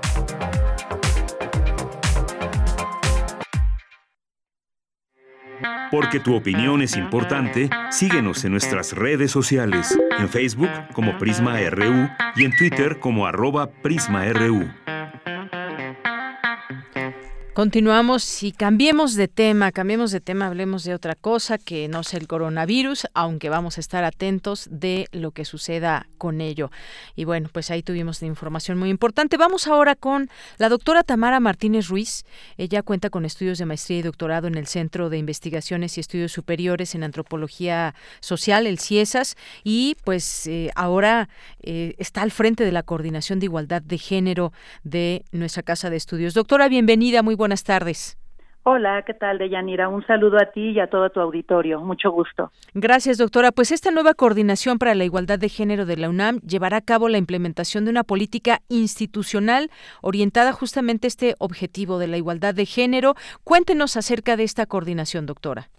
Claro que sí. Bueno, pues de entrada, eh, comentarles, eh, el rector ha escuchado y también ha comprendido la importancia de que este, este tema de la igualdad en el tema de género pues es un es un cambio estructural es un cambio que se viene dando y que además pues viene dándose de forma primero muy lenta muy necesaria y últimamente ha, ha, tomado como una nueva ola muy necesaria y muy importante sobre todo ante el clima de violencia eh, con el tema de las mujeres. Y el día de hoy bueno eh, ya existe eh, esta coordinación de igualdad de género el rector la anuncia hace unos unas semanas, el 28 de febrero, y bueno, pues estamos muy muy contentas de que de que esta esta nueva coordinación pues va a empezar a generar ya un trabajo coordinado, articulado, en donde se buscará transversalizar ya varias de las líneas que ya ocurren en la universidad y por supuesto nuevas líneas eh, tendentes a la modificación de la política institucional con igualdad de género. Así es, doctor. Usted mencionó que, pues, este objetivo tiene esta tarea que va a llevar la nueva coordinación tiene que ver con un importante cambio social, político, nacional y estructural en cuanto a la cultura patriarcal. ¿Cómo se va a lograr todo esto? ¿Cómo se va a ir poco a poco permeando para que podamos lograr todo esto? Pues eh, la estrategia son varias. Eh, de entrada creo que es importante comentar que por un lado es la articulación a través de la escucha de todos los sectores, empezando por los pliegos petitorios, las colectivas estudiantiles, el trabajo que ya se hacen en escuelas, preparatorias, facultades, por supuesto el sector académico y al sector administrativo, eh, y se buscará también transversalizar distintos programas y líneas de acción a través de los cuerpos colegiados que ya tiene la universidad, por ejemplo, a través de los consejos académicos de área, el Consejo Universitario con la Comisión de Equidad de Género, las comisiones internas de equidad de género de cada una de las entidades que ya están surgiendo y que se requiere articular para poder entonces bajar o transversalizar pues una política institucional en distintos ámbitos de la enseñanza, de la vida académica, la docencia y la investigación, por supuesto la cultura y por supuesto también la vinculación y la extensión universitaria, y esto también en vinculación o en correlación con, con, la legislación universitaria y la Defensoría de los Derechos Universitarios también. Así es, todo esto es muy importante porque justamente estos colectivos que hay, estos colectivos estudiantiles que han puesto justamente sobre la mesa esta agenda feminista y del cambio, trabajar juntos seguramente será algo muy enriquecedor y sobre todo podemos podríamos estar seguros, doctora, que con esta coordinación las cosas comenzarán a cambiar eh, para bien, se atenderán todas estas eh, demandas, estos pliegos petitorios. Hay mucho trabajo que falta quizás por concretar, pero hacia allá vamos, ¿podemos tener esa, esa mm, seguridad? Pues yo creo que sí. Eh, esto es eh, también gracias también a la fuerza de las voces de las mujeres en la universidad y también en el país. Pues es que estos caminos están empezando a abrir brecha para poder lograr realmente eh, atravesar en políticas institucionales. Y pues en ese sentido la Universidad de la Nación tampoco no se puede ya quedar ni callada ni tampoco se puede quedar sin activarse para poder generar justamente este estos cambios que además ya el rector eh, ha reconocido muy necesarios de hacer, ¿no? Y en ese sentido, pues yo les comentaba, ¿no? Tenemos varios varias propuestas de entrada tanto el rector como las autoridades se está proponiendo pues que se tome ya un curso de género, se, se pondrá también a disposición de todas y todos una encuesta una encuesta sobre violencia de género, pues que permita conocer nuestra realidad y ayudar a, a prevenir estos actos en nuestras comunidades. También se va a programar la identificación de espacios problemáticos en torno a la violencia de género, se renovarán o harán las adecuaciones. En los programas de bienvenida de escuelas, preparatorias, facultades, también se buscará eh, llevar a cabo cursos sobre igualdad de género. De la misma forma, pues se está buscando implementar ya un programa permanente presencial y en línea en materia de género y disponibles en todos los campis de la UNAM. Estas son una de tantas de las tareas concretas que se están buscando eh, transversalizar e institucionalizar en la universidad. Muy bien. Bueno, pues estaremos atentos a todos estos, estas, estrategias, estas acciones. Hay, eh, pues, un diagnóstico también. Todas estas acciones que son suenan muy concretas desde los módulos de atención de denuncias, el programa para identificar espacios más problemáticos, instrumentar cursos sobre igualdad. Creo que todo esto conllevará a una estrategia en conjunto que se lleve a cabo en todos los campus universitarios de nuestra universidad.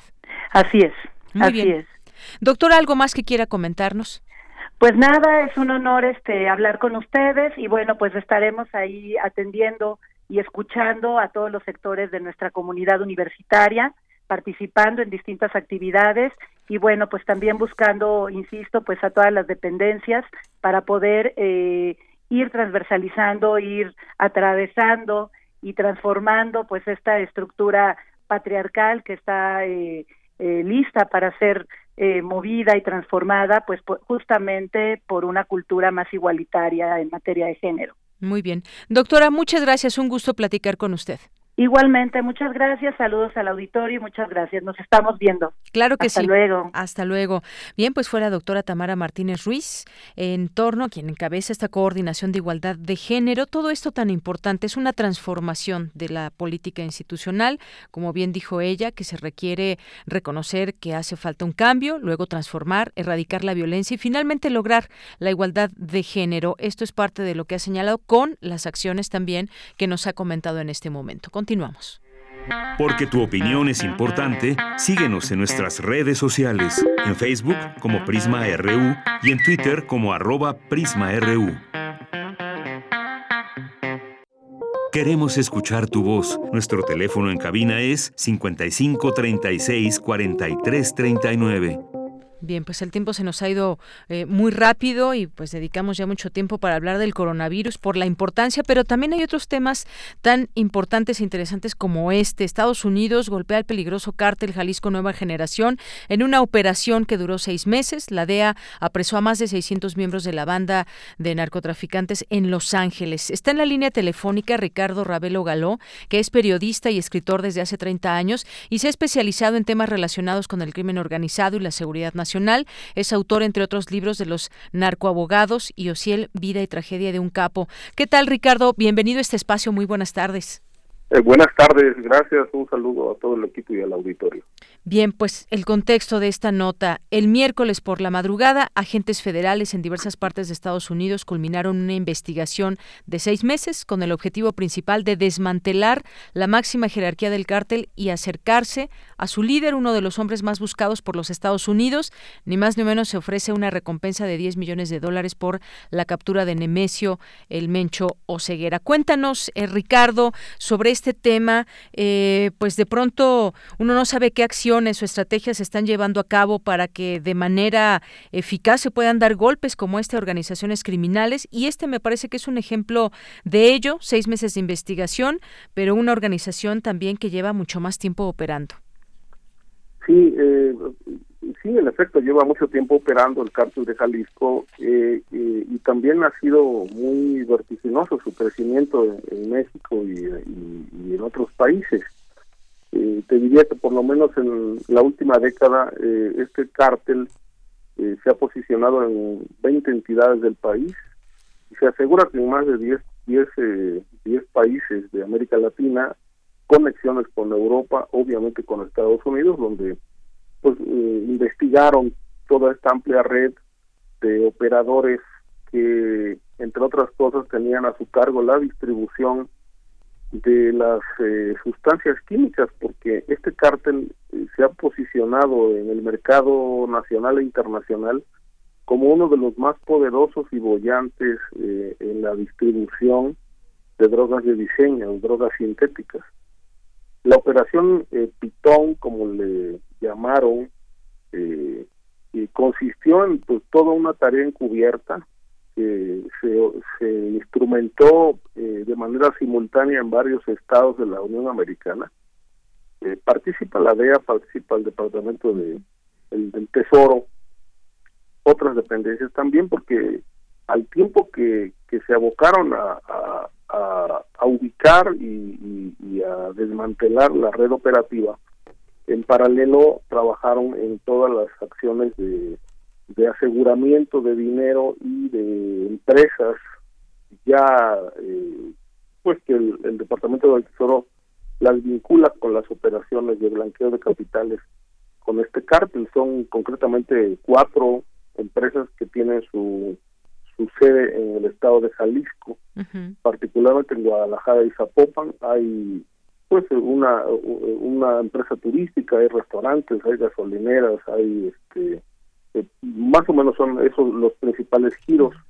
Eh, y eh, es sorprendente que este golpe, desde mi punto de vista, muy espectacular, porque no se había dado desde hace muchos años. Casi 600 personas, imagínate. Sí, son poco más de 600 personas, son 20 millones de dólares asegurados y, unos 20 mil kilos de sustancias 20 mil kilos, entre ellas metanfetamina, ¿no? Y sí, y, este, sí, metanfetamina, eh, particularmente. Eh, entonces, eh, me parece que es uno de los golpes más importantes que se dan contra un cártel mexicano. Lo que sí llama la atención, y esto habría que, que ponerlo sobre la mesa, es que Estados Unidos llevó, lleva a cabo este tipo de operaciones cuando se trata de cárteles que son competencia de los cárteles que operan dentro del territorio estadounidense, porque no hemos conocido un, golpe de esta magnitud que se haya asestado a una organización criminal estrictamente norteamericana. Hago este este este este este señalamiento porque históricamente no lo hemos visto. Sí. Ahora, ¿qué significa este golpe? Significa que que bueno, eh, da nos, da, nos da la dimensión del tamaño de cártel que ya es eh, el, de Jalisco, este, sobre todo por la dimensión de, de, esta estructura que, es una parte de la que han hasta ahora podido detectar.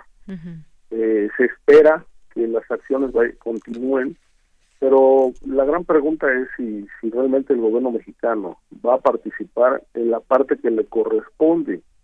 eh, ya no digamos siguiendo eh, los pasos de los norteamericanos, sino haciendo la parte que le corresponde porque el Mencho realmente eh, tiene muchos expedientes en México que están vigentes eh, con órdenes de aprehensión que no que no se han podido concretar eh, particularmente por casos de, por delitos de delincuencia organizada, narcotráfico en distintas modalidades y por el, secuestro de dos agentes federales en 2018 que fueron asesinados por el Mencho y exhibidos a través de las redes sociales.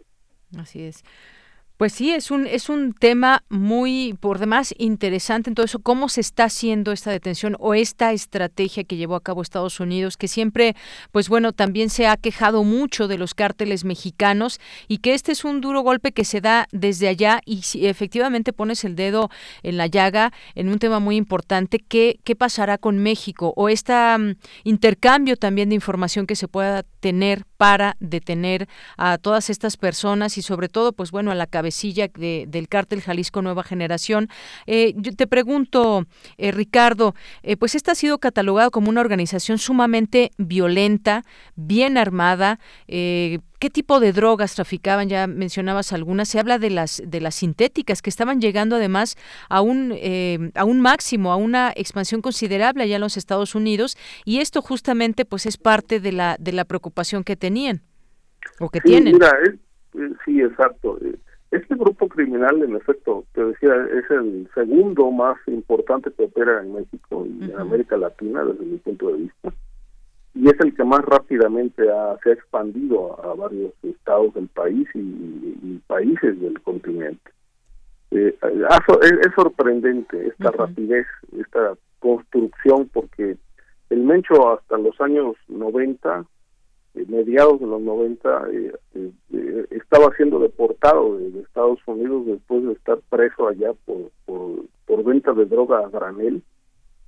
Y luego se incorpora con los hermanos Valencia, donde le dan trabajo como sicario, se independiza, se alía con los eh, el cártel de Sinaloa, construyen el cártel de Jalisco, se separan y él se independiza y construye todo este emporio que eh, hoy realmente es el más importante cártel que maneja las drogas sintéticas, entre ellas el fentanilo, este trayendo los precursores químicos de Alemania y de China principalmente.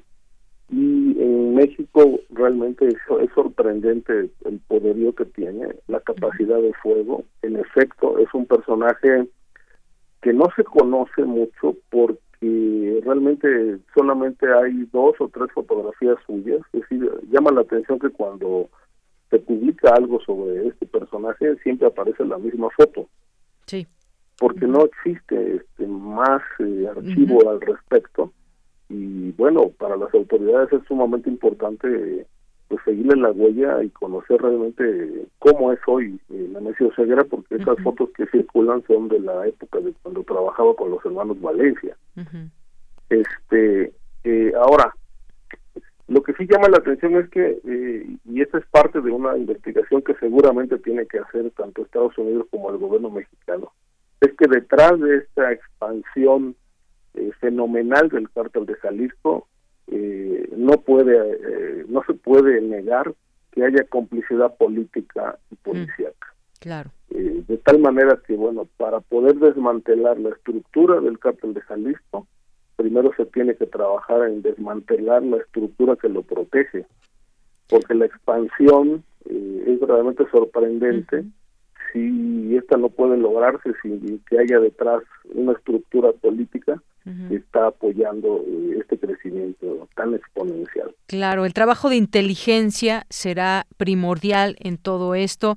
Eh, estaba leyendo también que tenía centros de, o tiene más bien centros de distribución en Los Ángeles, en Nueva York, en Chicago, en Houston y Atlanta, por nombrar algunas de las ciudades eh, de Estados Unidos, y que a diferencia de otros cárteles, este, el de Jalisco Nueva Generación, no, no, no se tienta el corazón en atacar a las fuerzas policiales y militares, se le atribuyen los ataques más mortíferos en México y ha realizado actos espectaculares de violencia para eliminar a sus rivales, algo que comentabas que se le caracteriza justamente por eso, por esas acciones tan cruentas que, ha llevado a cabo.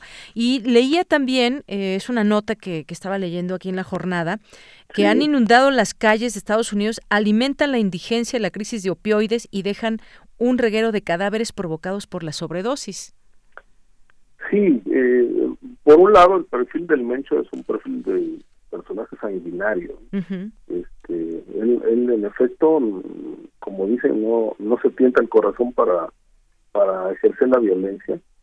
Por ejemplo, recuerdo un caso muy muy llamativo cuando él ordenó asesinar al, secretario de Educación Pública del gobierno de Jalisco del sexenio pasado este y bueno este personaje fue, fue fue seguido durante varios días hasta que lo ejecutaron. Este, la razón por la que lo ejecutaron es porque el Mencho tenía información de que supuestamente este funcionario lavaba dinero de los caballeros templarios y lo sentía como una amenaza para la plaza de Jalisco.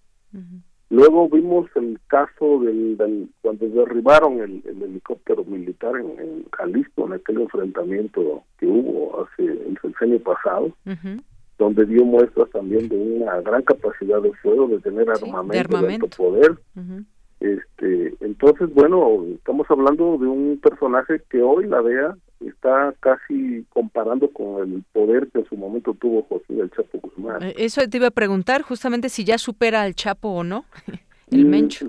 yo creo que todavía no, pero no falta mucho. este, eh, no falta mucho. Realmente eh, es una escuela muy parecida, aunque bueno, el, Chapo realmente era menos dado a la beligerancia y más dado a la negociación. Este, el Nemesio Ceguera tiene un, perfil más violento y menos menos político, menos negociador en este caso. Así es. Este, pero bueno, esto no lo esto no lo no, lo deja de, ver, de considerarse como un, personaje que tiene muchísima habilidad seguramente para lograr este, escalar alto en este en este mundo criminal. ¿no? Así es. Bueno, pues hay mucho todavía que decir en esto. Aquí hay algunos datos de lo que sucede en Estados Unidos, pero en México, por supuesto, también todo esto que se lleva a cabo por parte de este cártel es terrible. Y pues eh, nos queda un solo minuto. Eh, Ricardo, me gustaría que me dijeras, ¿esta detención significa un debilitamiento a este cártel? ¿Lo consideras de esa manera o, no? Yo creo que sí, de, alguna manera le amputan algunos brazos este, en Estados Unidos eh, hay que recordar también que dos de sus hijos están detenidos allá, están siendo procesados, este, Rubén Oceguera y Jessica Oceguera. Sí. Este, y bueno, con este, este golpe realmente sí le quitan, no sé si sea de manera definitiva o temporal, pero le quitan una, varios tentáculos al cártel de Jalisco. Hay que decir que, bueno, eh, si no se desmantela toda la estructura en México, pues bueno, esta, estas ramificaciones vuelven a, a, suplirse. exacto. Este, entran nuevos personajes y la red se vuelve a armar. Sí, ya lo hemos visto. Ya lo hemos visto, de tal manera que me parece que sí le van a solicitar al gobierno mexicano hacer su parte en cuanto a la búsqueda y detención de este hombre aunque eh, el presidente ha dicho que, bueno, la, su política es distinta, que más bien él está atendiendo las causas. Se entiende que puede estar atendiendo las causas que originan la, violencia y el narcotráfico, pero no vemos resultados todavía.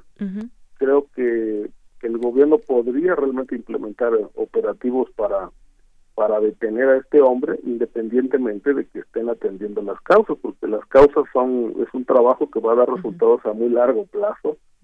Y lo inminente, digamos, lo lo urgente es en este momento pues golpear a la estructura del cártel que es la que está generando mucha inestabilidad eh, en el país y fuera del país que también se tiene que atender por supuesto esto además de las causas Ricardo Ravelo un gusto platicar contigo gracias por toda esta explicación y todo lo que implica este golpe al cártel Jalisco Nueva Generación muchas gracias Igualmente, buenas tardes. Muy buenas tardes, hasta luego. Ricardo Ravelo Galó, periodista y escritor. Continuamos.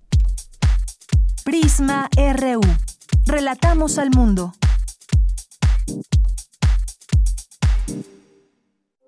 Queremos escuchar tu voz. Nuestro teléfono en cabina es 55 36 43 39.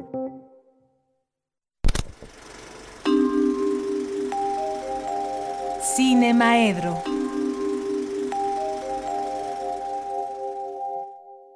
Bueno, pues ya estamos aquí en la sección de Cinemaedro con el maestro Carlos Narro que nos acompaña como todos los jueves aquí en cabina. ¿Cómo estás, Carlos? Muy bien. Ahora de lejitos. Qué cacho, ¿verdad? Pero pues es lo que hay que hacer. Exactamente. eso es lo que hay que hacer y a lo mejor este leía hoy que para el día según el matemático que ayudó a descifrar cómo iba a ser el circular de la de la influenza H1N1, encontró o hizo un modelo matemático sobre la trayectoria del coronavirus y nos previene. El día 20, del día 20 al 30 de marzo, eh, va a ser la explosión en este en nuestro país. Que es lo que han explicado algunos matemáticos tengamos de que la UNAM. Tener cuidado con eso. Pues sí. Y yo me encontré hoy con una recomendación muy sencilla y que creo que es importante conocer. Eh, parece ser que cuando el enfermo llega al hospital, ya casi es demasiado tarde. O es demasiado tarde no para la vida, pero sí para algunos daños, porque para entonces, eh, cuando se hace evidente la presencia del virus, el pulmón tiene ya un 50% de fibrosis, de la cual no está fácil recuperarse. el, de hecho, los más, los más grandes o los que tienen algunas condiciones de salud, es por eso por lo que no salen, ¿no? Y por eso los más jóvenes, más fuertes, pueden todavía superarlo. Y esta recomendación dada por algún este, eh, neumólogo conocedor es que todas las mañanas respiremos hondo, lo más, guardemos el aire 10 segundos y después de ello, si salimos sin tos y sin nada a la hora de expulsar el aire, podemos estar seguros de que todavía no lo hemos contraído. En cuanto a la hora de tratar de guardarlo, nos vengan los accesos de tos, corramos al médico, ¿no? Hagámoslo. Ah, no Este, antes, porque también podemos hacer una saturación innecesaria. Y hay esa recomendación también de no Pero ir. entonces sí tengamos este cuidado también de no, lle- de no llegar cuando ya estamos condenados a muerte, los viejos, ¿no? Y de no Entonces, tener un miedo tiene- exacerbado también, porque muchas personas, la mayoría se han curado. Entonces, Sí, sí la ha habido mayoría, muertes, la sí, mayoría se cura, pero, no los que tienen hipertensión Claro, sí, arterial, tienes razón. no los que tienen diabetes, no los que tienen más de 70 años, no los que tienen Enfermedades eh, respiratorias enfermedades como EPOC. respiratorias. EPOC, en fin. Entonces, este, y somos un montón los que estamos en eso. No, yo tengo todas. Ya, para acabar pronto. O sea, a mí que ni me miren con el coronavirus porque este Que ni te mire el entierran, coronavirus. ¿no? Entonces, bueno, qué bueno. A mí me parece bien que este que esta mañana ya eh, el país ahora sí se preocupa por algo que nos debimos haber preocupado antes, pero bueno, espero que todavía estamos a tiempo de que cuando menos lo peor de, lo, de los daños eh, pueda evitarse todavía. Así es. En fin, no soy médico, solo soy alguien con mucha experiencia en enfermedades, porque las colecciono. Bueno, y además hay que estar bien informados en todo eso, hay que estar Siempre. pues, informándolos Siempre. Por de ejemplo, buenas fuentes. Circula como muy buena fuente y te dicen no sé qué en el internet que hay que estar tomando líquidos calientes porque el virus se muere a los 26 y 27 grados. Bueno, pues es algo que solo piénsenle un poquito. Su cuerpo está a 36.5 y Mm. es donde mejor germina. Entonces, pues, por supuesto que el virus no se va a morir a 26, a 27, a 28. Atentos con las fake 30, news. no es cierto. Y hay un montón de hojas este en el internet circulando con ese dato y unas lo atribuyen a los médicos italianos que están en este momento, otras al médico chino que este que se murió como una de las primeras víctimas y que fue el que lo este descubrió. Así es. Entonces, en fin, Y hay cosas otras que cosas. son de razonamiento sencillo, ¿no? Así es. Ayer nos hablaba alguien rápidamente en radio escucha, no se, no, no se contagia por tocar una, super- una superficie con el virus, sino al llevarnos la mano ya con ese virus, Nos tallamos tallarnos los los ojos, ojos, nos tocarnos la la boca, nariz, ya con eso nos, nos podemos infectar, dedo. no por el solo hecho de, de tocar una superficie. Pero bueno, pues el atole con el dedo sí es contagioso, ¿eh? Entonces, cuidado con, con eso. Este, bueno, hoy eh, quería yo hablar, pues, después de la hermosísima eh, muestra de fortaleza femenina de domingo y lunes, quería hablar del papel de las mujeres en el cine mexicano. Por supuesto que no me va a alcanzar el tiempo. Por supuesto que me van a estar haciendo señas de producción de que ya corte. Y entonces, bueno, voy Eso a sí. cortar en algún momento. No me va a dar tiempo de hablar de todas las mujeres, pero sí puedo empezar diciendo que en el cine mexicano la presencia de las mujeres como directoras no solo fue escasa, sino fue prácticamente perseguida. Eh, sí había este gente como Rosas Priego que aceptó producirle a Mimi Derba el primer largometraje mexicano dirigido por una mujer en coproducir porque ella era socia de su de su este compañía y entonces en 1917 con La Tigresa tenemos la primera muestra de una mujer directora mexicana. Después, en la década siguiente, no habría ninguna en la década de los 20. Tendríamos que esperar a la década de los 30 para que llegara Adela Sequeyo, que con Más allá de la muerte, La mujer de nadie y Diablillos del Arrabal, de 1935, 37 y 38 respectivamente, marca la presencia de otra mujer dirigiendo en el cine mexicano. Después llega la icónica Matilde Landeta, y digo icónica porque ella dio verdaderas batallas para poder dirigir, eh, ya con los sindicatos establecidos que tenían una trampa hecha para que eh, solo puede dirigir el que ha dirigido dos películas y solo puede ser este solo puede ser miembro del sindicato el que ha dirigido dos películas y solo puede dirigir el que es miembro del sindicato. Entonces ella se tuvo que pagar por su cuenta las películas este Lola Casanova en el 49, La Negra Angustias en el Lola Casanova en el 48, La Negra Angustias en el 49 y Trotacalles en el 51. Después, para ser perseguida porque se le ocurrió vender un guion y la, este, la quitaron de los créditos, demandó y ganó la demanda, la tuvieron que, poner en los créditos, se impuso, pero la dejaron sin posibilidades de trabajar aquí. Y se fue largo tiempo a Estados Unidos, donde estuvo trabajando fundamentalmente como guionista, y después regresó, regresó con buena, este, con buen tino porque ya se le reconoció, se le hizo un homenaje, llegó a ser la presidenta de la Academia Mexicana de Cinematografía. Después de ella, Marcela Fernández Violante, eh, gracias a la, a la UNAM, hay que decirlo señaladamente porque su primer cortometraje Frida fue producción del Departamento de Actividades Cinematográficas, así como su primer largometraje de todos modos Juan Te Llamas. Después de, este, dirigió Cananea, Misterio, En el País de los Pies Ligeros, Nocturno Amor, que nuevamente fue producción de la UNAM, Golpe de Suerte y Acosada.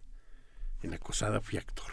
Ah, y después, después vino una explosión, ¿no? Vino una explosión, primero de mujeres que, este, que tenían eh, una preocupación feminista, hicieron el colectivo Cine Mujer, eh, Rosa Marta Fernández, la brasileña Beatriz Mira, la francesa Odile Herre Schmidt, y después se les agrupó Mariano Varo y algunas otras este, mujeres.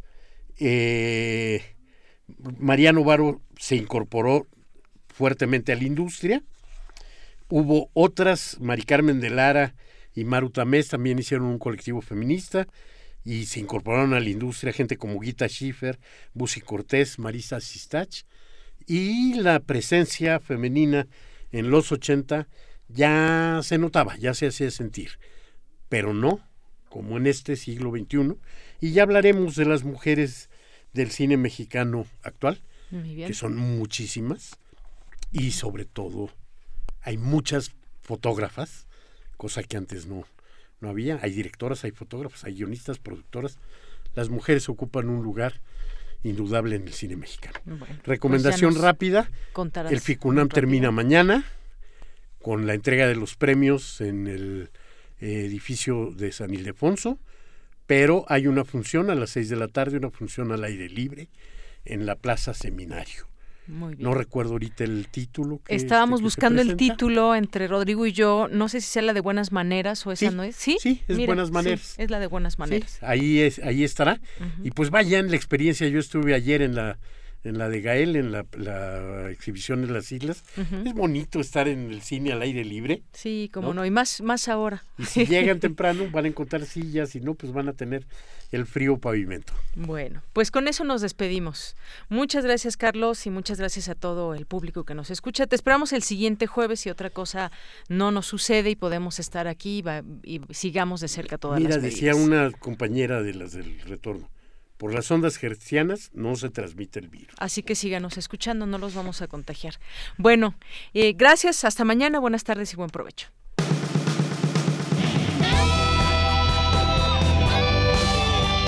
Prisma RU. Relatamos al mundo.